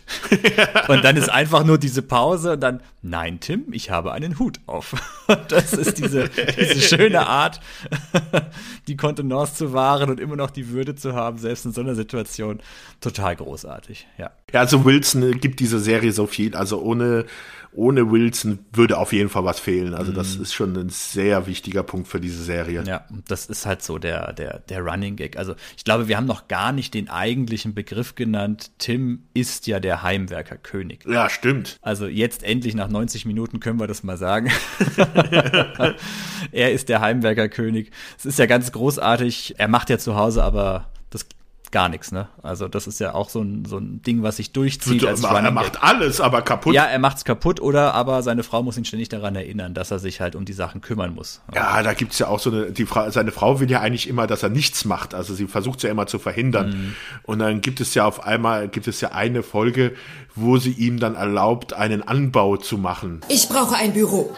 Ein Büro, Büro. Eins, wo ich die Tür schließen kann Tür und dann völlig abgeschieden bin. Abgeschieden? Ja, ich habe gedacht, du könntest doch irgendwas umbauen. Zum Beispiel, zum Beispiel... Den Dachboden. Genau. Hey! Oh, oh, oh, ich träume von diesem Moment, seit wir uns zum ersten Mal begegnet sind. Wir hatten keinen Dachboden, als wir uns begegnet sind. Das macht den Traum sogar noch bedeutungsvoller. es ist ja, wo du gerade wo du gerade auf das Ding kommst. Tim ist ja auch tendenziell immer, immer so leicht, so ein bisschen, ja, wie soll man das sagen, äh, so ein bisschen notgeil, ne? Und er hält sich ja da auch gegenüber seinen Kindern in keinster Weise zurück. Wenn irgendwie seine Frau ihm sagt, Tim, komm mal hoch ins Schlafzimmer, ich muss mit dir reden, und sie das mit einer entsprechend ernsten Miene auch sagt, weil es jetzt wirklich gleich ein Donnerwetter gibt, ist er der Erste, der vor seinen Kindern steht und sagt, ach, die Alte ist schon wieder scharf auf mich. Na, also so ist es jetzt, also das ist jetzt ein bisschen übertrieben. Ja, ein also. bisschen übertrieben, aber so in der Richtung ist es ja schon. Also das Ding, wo er zum Beispiel diese heute nennt sich's GoPro, diese Kamera auf dem Helm hat mhm. und dann mit ihr ins Schlafzimmer will, weil er das dann live mit der Kamera filmen kann. und du denkst, boah, hey, Junge, das geht doch nicht. Ja. Ja, selbst nachdem er dieses massive polnische Essen hatte, wo er dann ja so, sogar Magenprobleme hat, selbst da, wenn er mit ihr im Bett liegt, will er ja, Ja, Action. Ja. Das ist aber natürlich auch so ein typisches Männerklischee, ne? So, so kann immer, will immer. Und, Aber auch da ist es halt wieder, sie hält sich da ja auch nicht unbedingt zurück. Also sie weiß es dann da auch schon entsprechend zu nehmen, wie er da drauf ist. Und das macht's halt auch wieder so sympathisch. Da merkst du wieder die,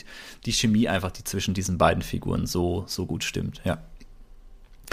Sebastian, wir haben noch ein Highlight dieser Serie noch gar nicht erwähnt. Oh, was kommt jetzt? Meine Güte, ich vergesse es immer und dann kommt es immer zum Schluss. Das wird jetzt halt einfach so der, ja, wie soll ich sagen, der Soundtrack, die Intro-Melodie.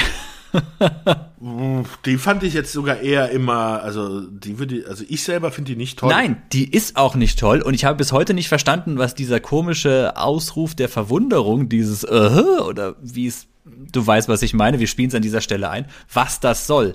Aber das hat sich so in mein Gehirn gebrannt.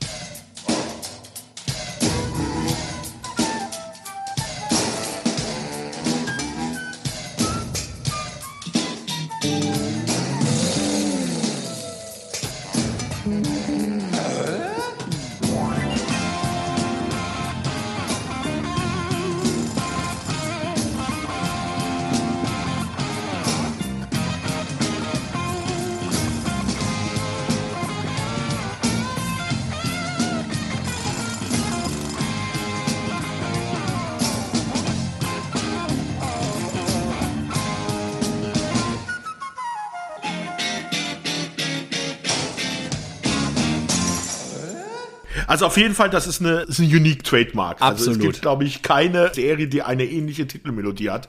Also man hört natürlich dieses ganze Gehämmer, Ge Gebohre und was weiß ich nicht da im Hintergrund. Das passt natürlich zu dem Thema der Serie. Aber Es ist kein gutes Musikstück. ja, der Vorspann ist jetzt auch nicht optisch. Das sind zwar so mit Tricktechnik, also mit so Stop Motion so ein paar Sachen dabei und Das finde ich tatsächlich ziemlich gut, weil die ja, die, dieser Vorspann, der, der enthält viel, wenn man den sich mal genau anguckt. Also gerade diese Sequenz, wo er dann wieder, ich glaube, er fällt vom Gerüst oder das ganze Haus bricht zusammen und sie ist diejenige, die ihn mit der Schubkarre einfängt. also genau. großartiges Sinnbild, was das Familienleben auch angeht. Und ja, es ist keine gute Melodie, um Gottes Willen, ganz, ganz furchtbar. Ich habe dieses Intro gehasst. Wirklich. Ich fand das so schrecklich mit dieser Voice, die da immer regelmäßig kommt. Ich glaube, sie kommt nur zweimal oder so. Aber das ist einfach total verbunden damit, ja. ja, ja, ja. Äh, da war ich auch nie ein Fan von. Nee, und ganz ehrlich, Sebastian, ich habe früher mit dieser Serie nicht so mega viel anfangen können. Ich habe immer, Ja, ich weiß halt, du warst ein Sonderling und hattest keine ich Freunde war Star Kind, Trek, oder? sorry, ich war Raumschiff Enterprise, ich war Deep Space Nine, ich weiß, du auch. Aber ich habe auch, Ich habe halt mehr Liebe zu vergeben als du. ich habe auch, wenn ich, wenn ich ehrlich bin, diejenigen, die sich das früher so angeguckt haben und davon geschwärmt haben, okay, ich habe es natürlich auch mal gesehen, wenn, wenn nichts anderes lief. Aber die, die sich das gerne angeguckt haben, das waren für mich immer so die, ah, mit denen will ich eigentlich nichts zu tun haben. Das sind die, die die Tooltime so cool finden. Das ist so, Also da muss ich jetzt auch äh, ganz ganz kurz mal, weil es ist normalerweise bin ich ja immer auch so ein äh, so ein Kontratyp Mhm. früher gewesen als also frag mal meine Freunde, die, Ja. die, also aus der damaligen Zeit aus meiner Schulzeit, die werden dir da Geschichten erzählen können, dass wenn irgendwie Leuten irgendwas gefallen hat, war ich mal, nee, das kann nicht Mhm. gut sein, das ist Kacke. Und äh, was wir noch gar nicht gesagt haben, ist Home Improvement war in Amerika halt ein Riesenerfolg. Ich glaube in Deutschland auch. ja, ja, klar. Bei den Rankings war die Serie immer unter den Top 10 Ganz weit oben, ja. in ihrem besten Jahr mit 35 Millionen Zuschauern im Durchschnitt. Ganz oben. Und äh, aber trotzdem war ich damals und auch, wie gesagt, meine Freunde waren da alle Riesenfan von.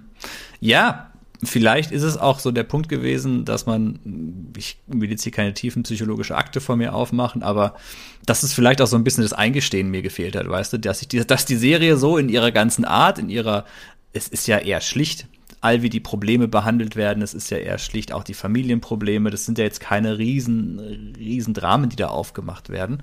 Oh, wart mal ab. Also die eine Folge, wo sie glauben, dass Randy Krebs hat, Ist aber auch die schlechteste Folge der ganzen Ja, Serie. aber ansonsten, wir haben, du hast es eingangs gesagt, wir sprechen hier von einer Comedy-Serie, die knapp über 20 Minuten Ja. geht. Da liegen die Lösungen immer auf der Hand und die Lösung ist in den meisten Fällen redet miteinander. Ja, aber das ist ja das ganz normale Familienserie-Sitcom-Prinzip. Mhm. Das war ja bei der Bill Cosby Show nicht anders. Das ist, wer ist hier der Boss? Und solchen Serien ist das ja immer das Prinzip gewesen. Mhm. Also die haben jetzt das Rad auch nicht neu erfunden in mit Prinzip auf Probleme in der Familie. Nee, Das überhaupt ist ja bis heutzutage in den vielen Comedy-Serien immer noch die gleichen Themen, Ja. die da behandelt werden. das große Vehikel, die große Stärke von dieser Serie ist diese ganze Heimwerker-Sache und dieses ganze Männlichkeitsklischee. Das ist das, was die Serie ja wirklich wahnsinnig lang trägt und, und getragen hat. Klar, die Familienprobleme sind die gleichen, die man auch bei den Cosbys hat oder sonst was. Selbst vielleicht sogar bei den Bundys, keine Ahnung. es ist halt nur, wird nur entsprechend anders angegangen. Ich glaube, bei mir war es immer so ein Ding, ich, ich wollte mich vielleicht nicht so ganz auf diese Serie einlassen. Dass es halt einfach eine seichte Unterhaltung ist. Ich hatte, hatte mich mit meiner Freundin im Vorfeld auch so ein bisschen über die Serie wieder unterhalten und habe sie auch gefragt, was war denn das, was dir an der Serie so gefallen hat? Vom Alter her genauso wie wir. Und bei ihr war es wirklich so das Ding, die Sprüche eben vom Tim und immer so, was am Tooltime-Set passiert ist. Das war halt lustig, das war witzig und fertig. Und ich glaube, sehr viel mehr wollte die Serie auch gar nicht sein in ihrer Gesamtheit. Da muss ich mein Fazit nochmal überdenken, weil das wird ja dann ein sehr schlechtes Bild auf mich werfen. Nö, überhaupt nicht, Sebastian. wie sieht's, wie sieht's denn aus? Wollen wir denn schon ins Fazit gehen? Also ich hätte sonst jetzt nichts mehr. Also ich könnte natürlich, ich könnte jetzt noch stundenlang über einzelne Folgen reden, aber das ist jetzt nicht das Prinzip unseres Podcasts und würde es unnötig in die Länge ziehen. Ja, aber da sagst du was Gutes. Also hör mal, wer da hämmert, beziehungsweise Tooltime. Allein dieser Kurzgriff ist ja schon genial. Ist so eine klassische Anekdotenserie, ne? Das ist so ein Ding, da Ja, kann man ja. sich, wenn zwei Leute die Serie gut kennen und viel gesehen haben, ähnlich wie bei für mich eine schrecklich nette Familie. Fällt mir gerade ein, ich rede hier gerade, dass mir das zu einfach war, aber schwärme von einer schrecklich nette Familie. Da stimmt ja auch vorne und hinten was nicht bei mir. nee, das ist so ein Ding, wo man sich gegenseitig die Anekdoten um die Ohren hauen kann und beide haben was zu lachen. Da ist, ist natürlich auch ganz klar. Ja, Fazit. Ja, ich habe es ja schon so ein bisschen eingangs gesagt, mit der Serie konnte ich früher tatsächlich nicht so viel, eingangs gerade eben, von einer 30 Sekunden, mit der Serie konnte ich früher nicht so viel anfangen. Und jetzt, ich habe ja, genau, das hatte ich eingangs gesagt, dass ich noch nicht so richtig weiß, in welche Richtung ich die Serie einordnen kann, einordnen möchte. Für mich ist die ganz klare Stärke alles, was so in Tooltime abläuft. Das ist einfach witzig. Das hat schon sowas wie so ein einzelner Sketch, der irgendwie aufgeführt ist. Das ist auch ziemlich losgelöst vom Rest die meiste Zeit über. Die ganze Familie Taylor so mit all den Problemen und den Witzen da so drumherum. Finde ich okay. Man kann es gut runterschauen. Im Gegensatz zu anderen Serien, finde ich, ist diese Serie auch noch immer recht binge-watch-tauglich. Also da kann man auch locker mal zehn Folgen am Stück sich, sich durchlaufen lassen. Ich merke das bei mir immer, wenn ich im Rahmen von der Vorbereitung mir ein paar Folgen angucke. Oft mache ich nebenher irgendwas anderes, weil oft kenne ich die Serien schon und dann lasse ich die halt einfach nebenher laufen, um nochmal meine Erinnerungen aufzufrischen. Und wenn eine Serie mich, mich dann doch nochmal catcht, merke ich daran, dass ich mit diesen Nebentätigkeiten aufhöre und mich dann doch hinsetze und nochmal bewusst hingucke, weil ich dann merke, huch, da ist ja doch irgendwie ein bisschen mehr.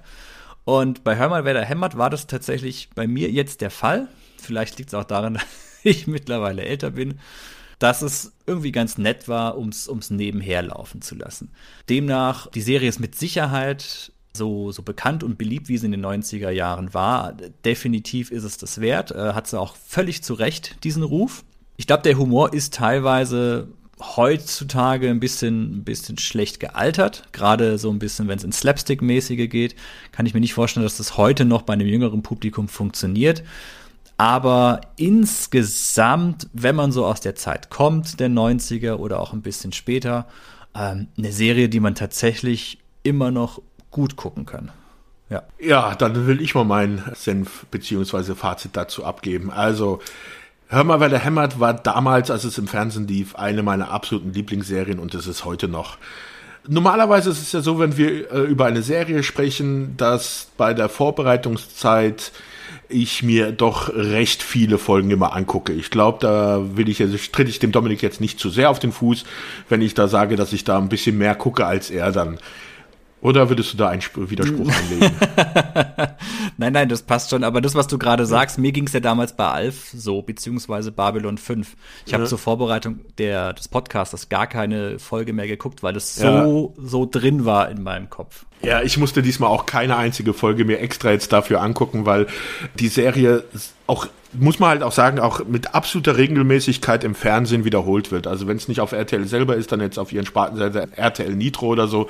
Und da lief sie auch erst vor kurzem wieder komplett durch und da habe ich doch wieder eine Masse an Folgen gesehen und ich habe immer meinen Spaß da dran. Also es gibt natürlich ein paar Folgen, die jetzt nicht so gut sind, aber das ist eine Serie, da kann ich die Folge auch zum 20. Mal gucken und ich lache zum gleichen Mal wieder. Es ist mein Humor, vielleicht sagt das jetzt auch ein bisschen was über mich aus, aber ich finde halt auch, dass es so manchmal so dieser Humor, der da drin ist, so von Leuten, die sagen, das muss jetzt raus. Den kann ich nicht unterdrücken, diesen Karlauer, der muss raus, egal, ohne Rücksicht auf Verluste. Und so bin ich ja auch manchmal. Ich muss einfach die Sachen, da können meine Arbeitskollegen vielleicht was dazu sagen, auch wenn die nicht ganz passend sind, die tun, müssen raus und zu, tun sie innerlich weh, egal wie schlecht sie sind. Sebastian, von dir habe ich den Satz und das Credo gelernt. Lieber einen guten Freund vergraulen, als eine Pointe sausen lassen. Ja, aber das ist halt, das, das, das, das sind innerliche Schmerzen. Nee, und, und ich muss immer noch, ich finde, ich finde alle in dieser Serie, wirklich jeden einzelnen Charakter von diesen Hauptcharakteren, die auftauchen, finde ich sympathisch. Ich habe damals, als die Serie bei uns gestartet ist, wenn du sagst, das war 1996 dann bei RTL, damals war ich dann 19. Das heißt also so meine junge Erwachsensein, also die ganze, das ganze junge Erwachsensein hat mit dieser Familie zu tun. Weil das war auch eine Serie, wo ich damals echt immer mich dann vor den Fernseher gesetzt habe, wenn dann dann die neue Folge gekommen ist. Also da, das war fest im Programm eingeplant. Wow. Und du bist groß geworden mit der, also größer geworden dann halt mit diesen, ich glaube, ich habe manche von den Leuten häufiger gesehen als meine Geschwister zu dem Zeitpunkt. Und das ist eine Familie, mit der konnte ich mich identifizieren mit den Charakteren. Und wenn ich mir die Serie heutzutage anschaue, ich habe immer noch genauso viel Spaß. Ich finde, sie ist nicht gealtert, also nicht schlecht gealtert und auch die, okay, manche Witze passen vielleicht heutzutage nicht mehr in die Zeit, aber das ist vielleicht so, das sind vielleicht so fünf Prozent. Der Rest, also diese ganze Tooltime-Sendung und sowas, das könntest du auch heutzutage noch, würden diese Witze so ziehen, meiner Meinung nach. Also die Tooltime-Sendung auf jeden Fall. Also jeder, fast jeder Mensch, glaube ich, kann sich darüber amüsieren, wenn da Tim mit irgendwelchen handwerklichen Gegenständen wieder Mist baut und es schief läuft und Elle muss dann einspringen. Also ich finde es einfach super witzig. Ich kann es mir immer wieder gerne anschauen und es gehört heutzutage immer noch zu meinen Top Ten Serien. Die Serie hat ja auch immer noch ein sehr, sehr hohes Standing. Ne? Also bei manchen Ja. Serien von früher, ja, da würde man aus nostalgischen Gründen sagen, ja, das war damals richtig geil und da habe ich coole Kindheitserinnerungen dran. Bei der Serie ist es ja wirklich so, dass die immer noch, noch hoch im Kurs steht bei so manchen. Ja. Die Frage, die wir ja immer auch zum Abschluss stellen, ist, würde sowas heute noch so funktionieren oder wie würde das heutzutage aussehen? Kann man sich an der Stelle ja fast selbst beantworten schon, weil Last Man Standing ist ja fast so ähnlich mit den gleichen Schauspielern fast, also den gleichen Hauptdarsteller und lief ja, ich glaube, sie ist jetzt eingestellt worden, lief aber auch neun Staffeln lang, also auch zehn Jahre, ne? Ja, das Problem ist aber, die Serie, mit der bin ich nie warm geworden. Und das hat halt einen Grund, und zwar ist das, dass hier die Rolle, die Tim Allen hier spielt, äh, ich weiß gar nicht, wie er heißt, Mike Baxter. Mike Baxter, ja. Es ist politisch angehaucht. urerzkonservativ ist und alle fünf Minuten seine politische Meinung rausposaunt, sich über Demokraten lustig macht. Also das ist mir zu sehr angehaucht, pol- politisch angehaucht und das halt auch noch in einer politischen Richtung, die absolut nicht meiner entspricht.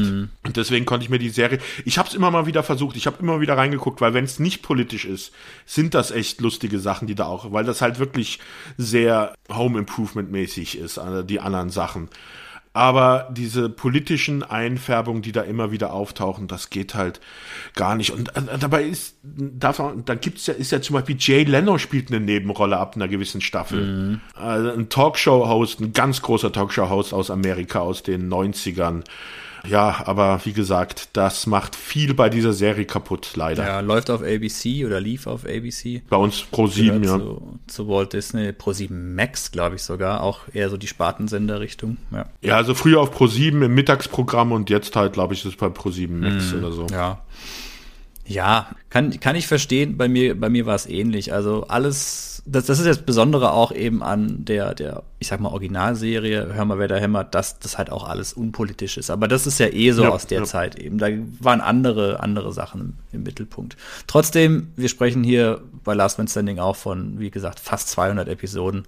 Das heißt, das Publikum ist vorhanden, aber okay, wenn wir da in den USA blicken, dann dürfte uns das nicht verwundern. Ja. Ne, Ja, Mensch. Wahnsinn, dann haben wir diesen Kuchen auch aufgegessen. war ein großes Stück, ja. Hätte ich ja nicht gedacht. Also es gibt eine Empfehlung von uns beiden irgendwie so ein Stück weit, ne? Ja, also bei mir ganz klar, ganz Daumen so weit nach oben, wie es nur geht. Oha, okay, okay. Also ein schönes Highlight nach unserem letzten Ausflug mit dem Walker Texas Ranger. Das ist Nacht- und Ach, das freut also mich. das ist schon, Das ist doch schön. ja, weil ich sie ja auch ausgesucht habe. Ja, Mensch, und dann sogar noch zum, zum Zur 25. 25. Folge. Ne? Sebastian, herzlichen Glückwunsch. Ja, wünsche ich dir auch. Vielen herzlichen Dank. Ich würde einfach mal an dieser Stelle sagen, auf die nächsten 25. Ja, ich bin mal gespannt, was als nächstes du dir aussuchst. Das wird wahrscheinlich wieder ja, der Bodensatz der Fernsehgeschichte werden. Ach du, weiß ich nicht, kann sein. Mal wieder was Deutsches vielleicht. Ne? wir werden, wir werden sehen. Die Grußkarte bekommst du von mir auf jeden Fall, äh, die Glückwunschkarte dann per Post. Und ansonsten bleibt mir an dieser Stelle auch nicht mehr viel mehr zu sagen, außer unseren Zuhörerinnen und Zuhörern zu danken für, ich wollte jetzt gerade schon sagen, 25 Jahre der Treue, aber das ist es ja gar nicht. gefühlt ja, gefühlt ja. Mit dir, Sebastian, genau, gefühlt. Nee, also danke, danke, danke für die Treue, je nachdem, wann ihr bei uns eingestiegen seid, sei es mit Folge 1 oder dann einer der späteren Episoden. Die 25 haben wir jetzt voll, zumindest was die Hauptfolgen angeht. Bisschen mehr ist es ja schon. Und ja, auf die nächsten 25. Dann wünsche ich euch allen, bleibt gesund, bleibt uns hold und bis zum nächsten Mal. Tschüss.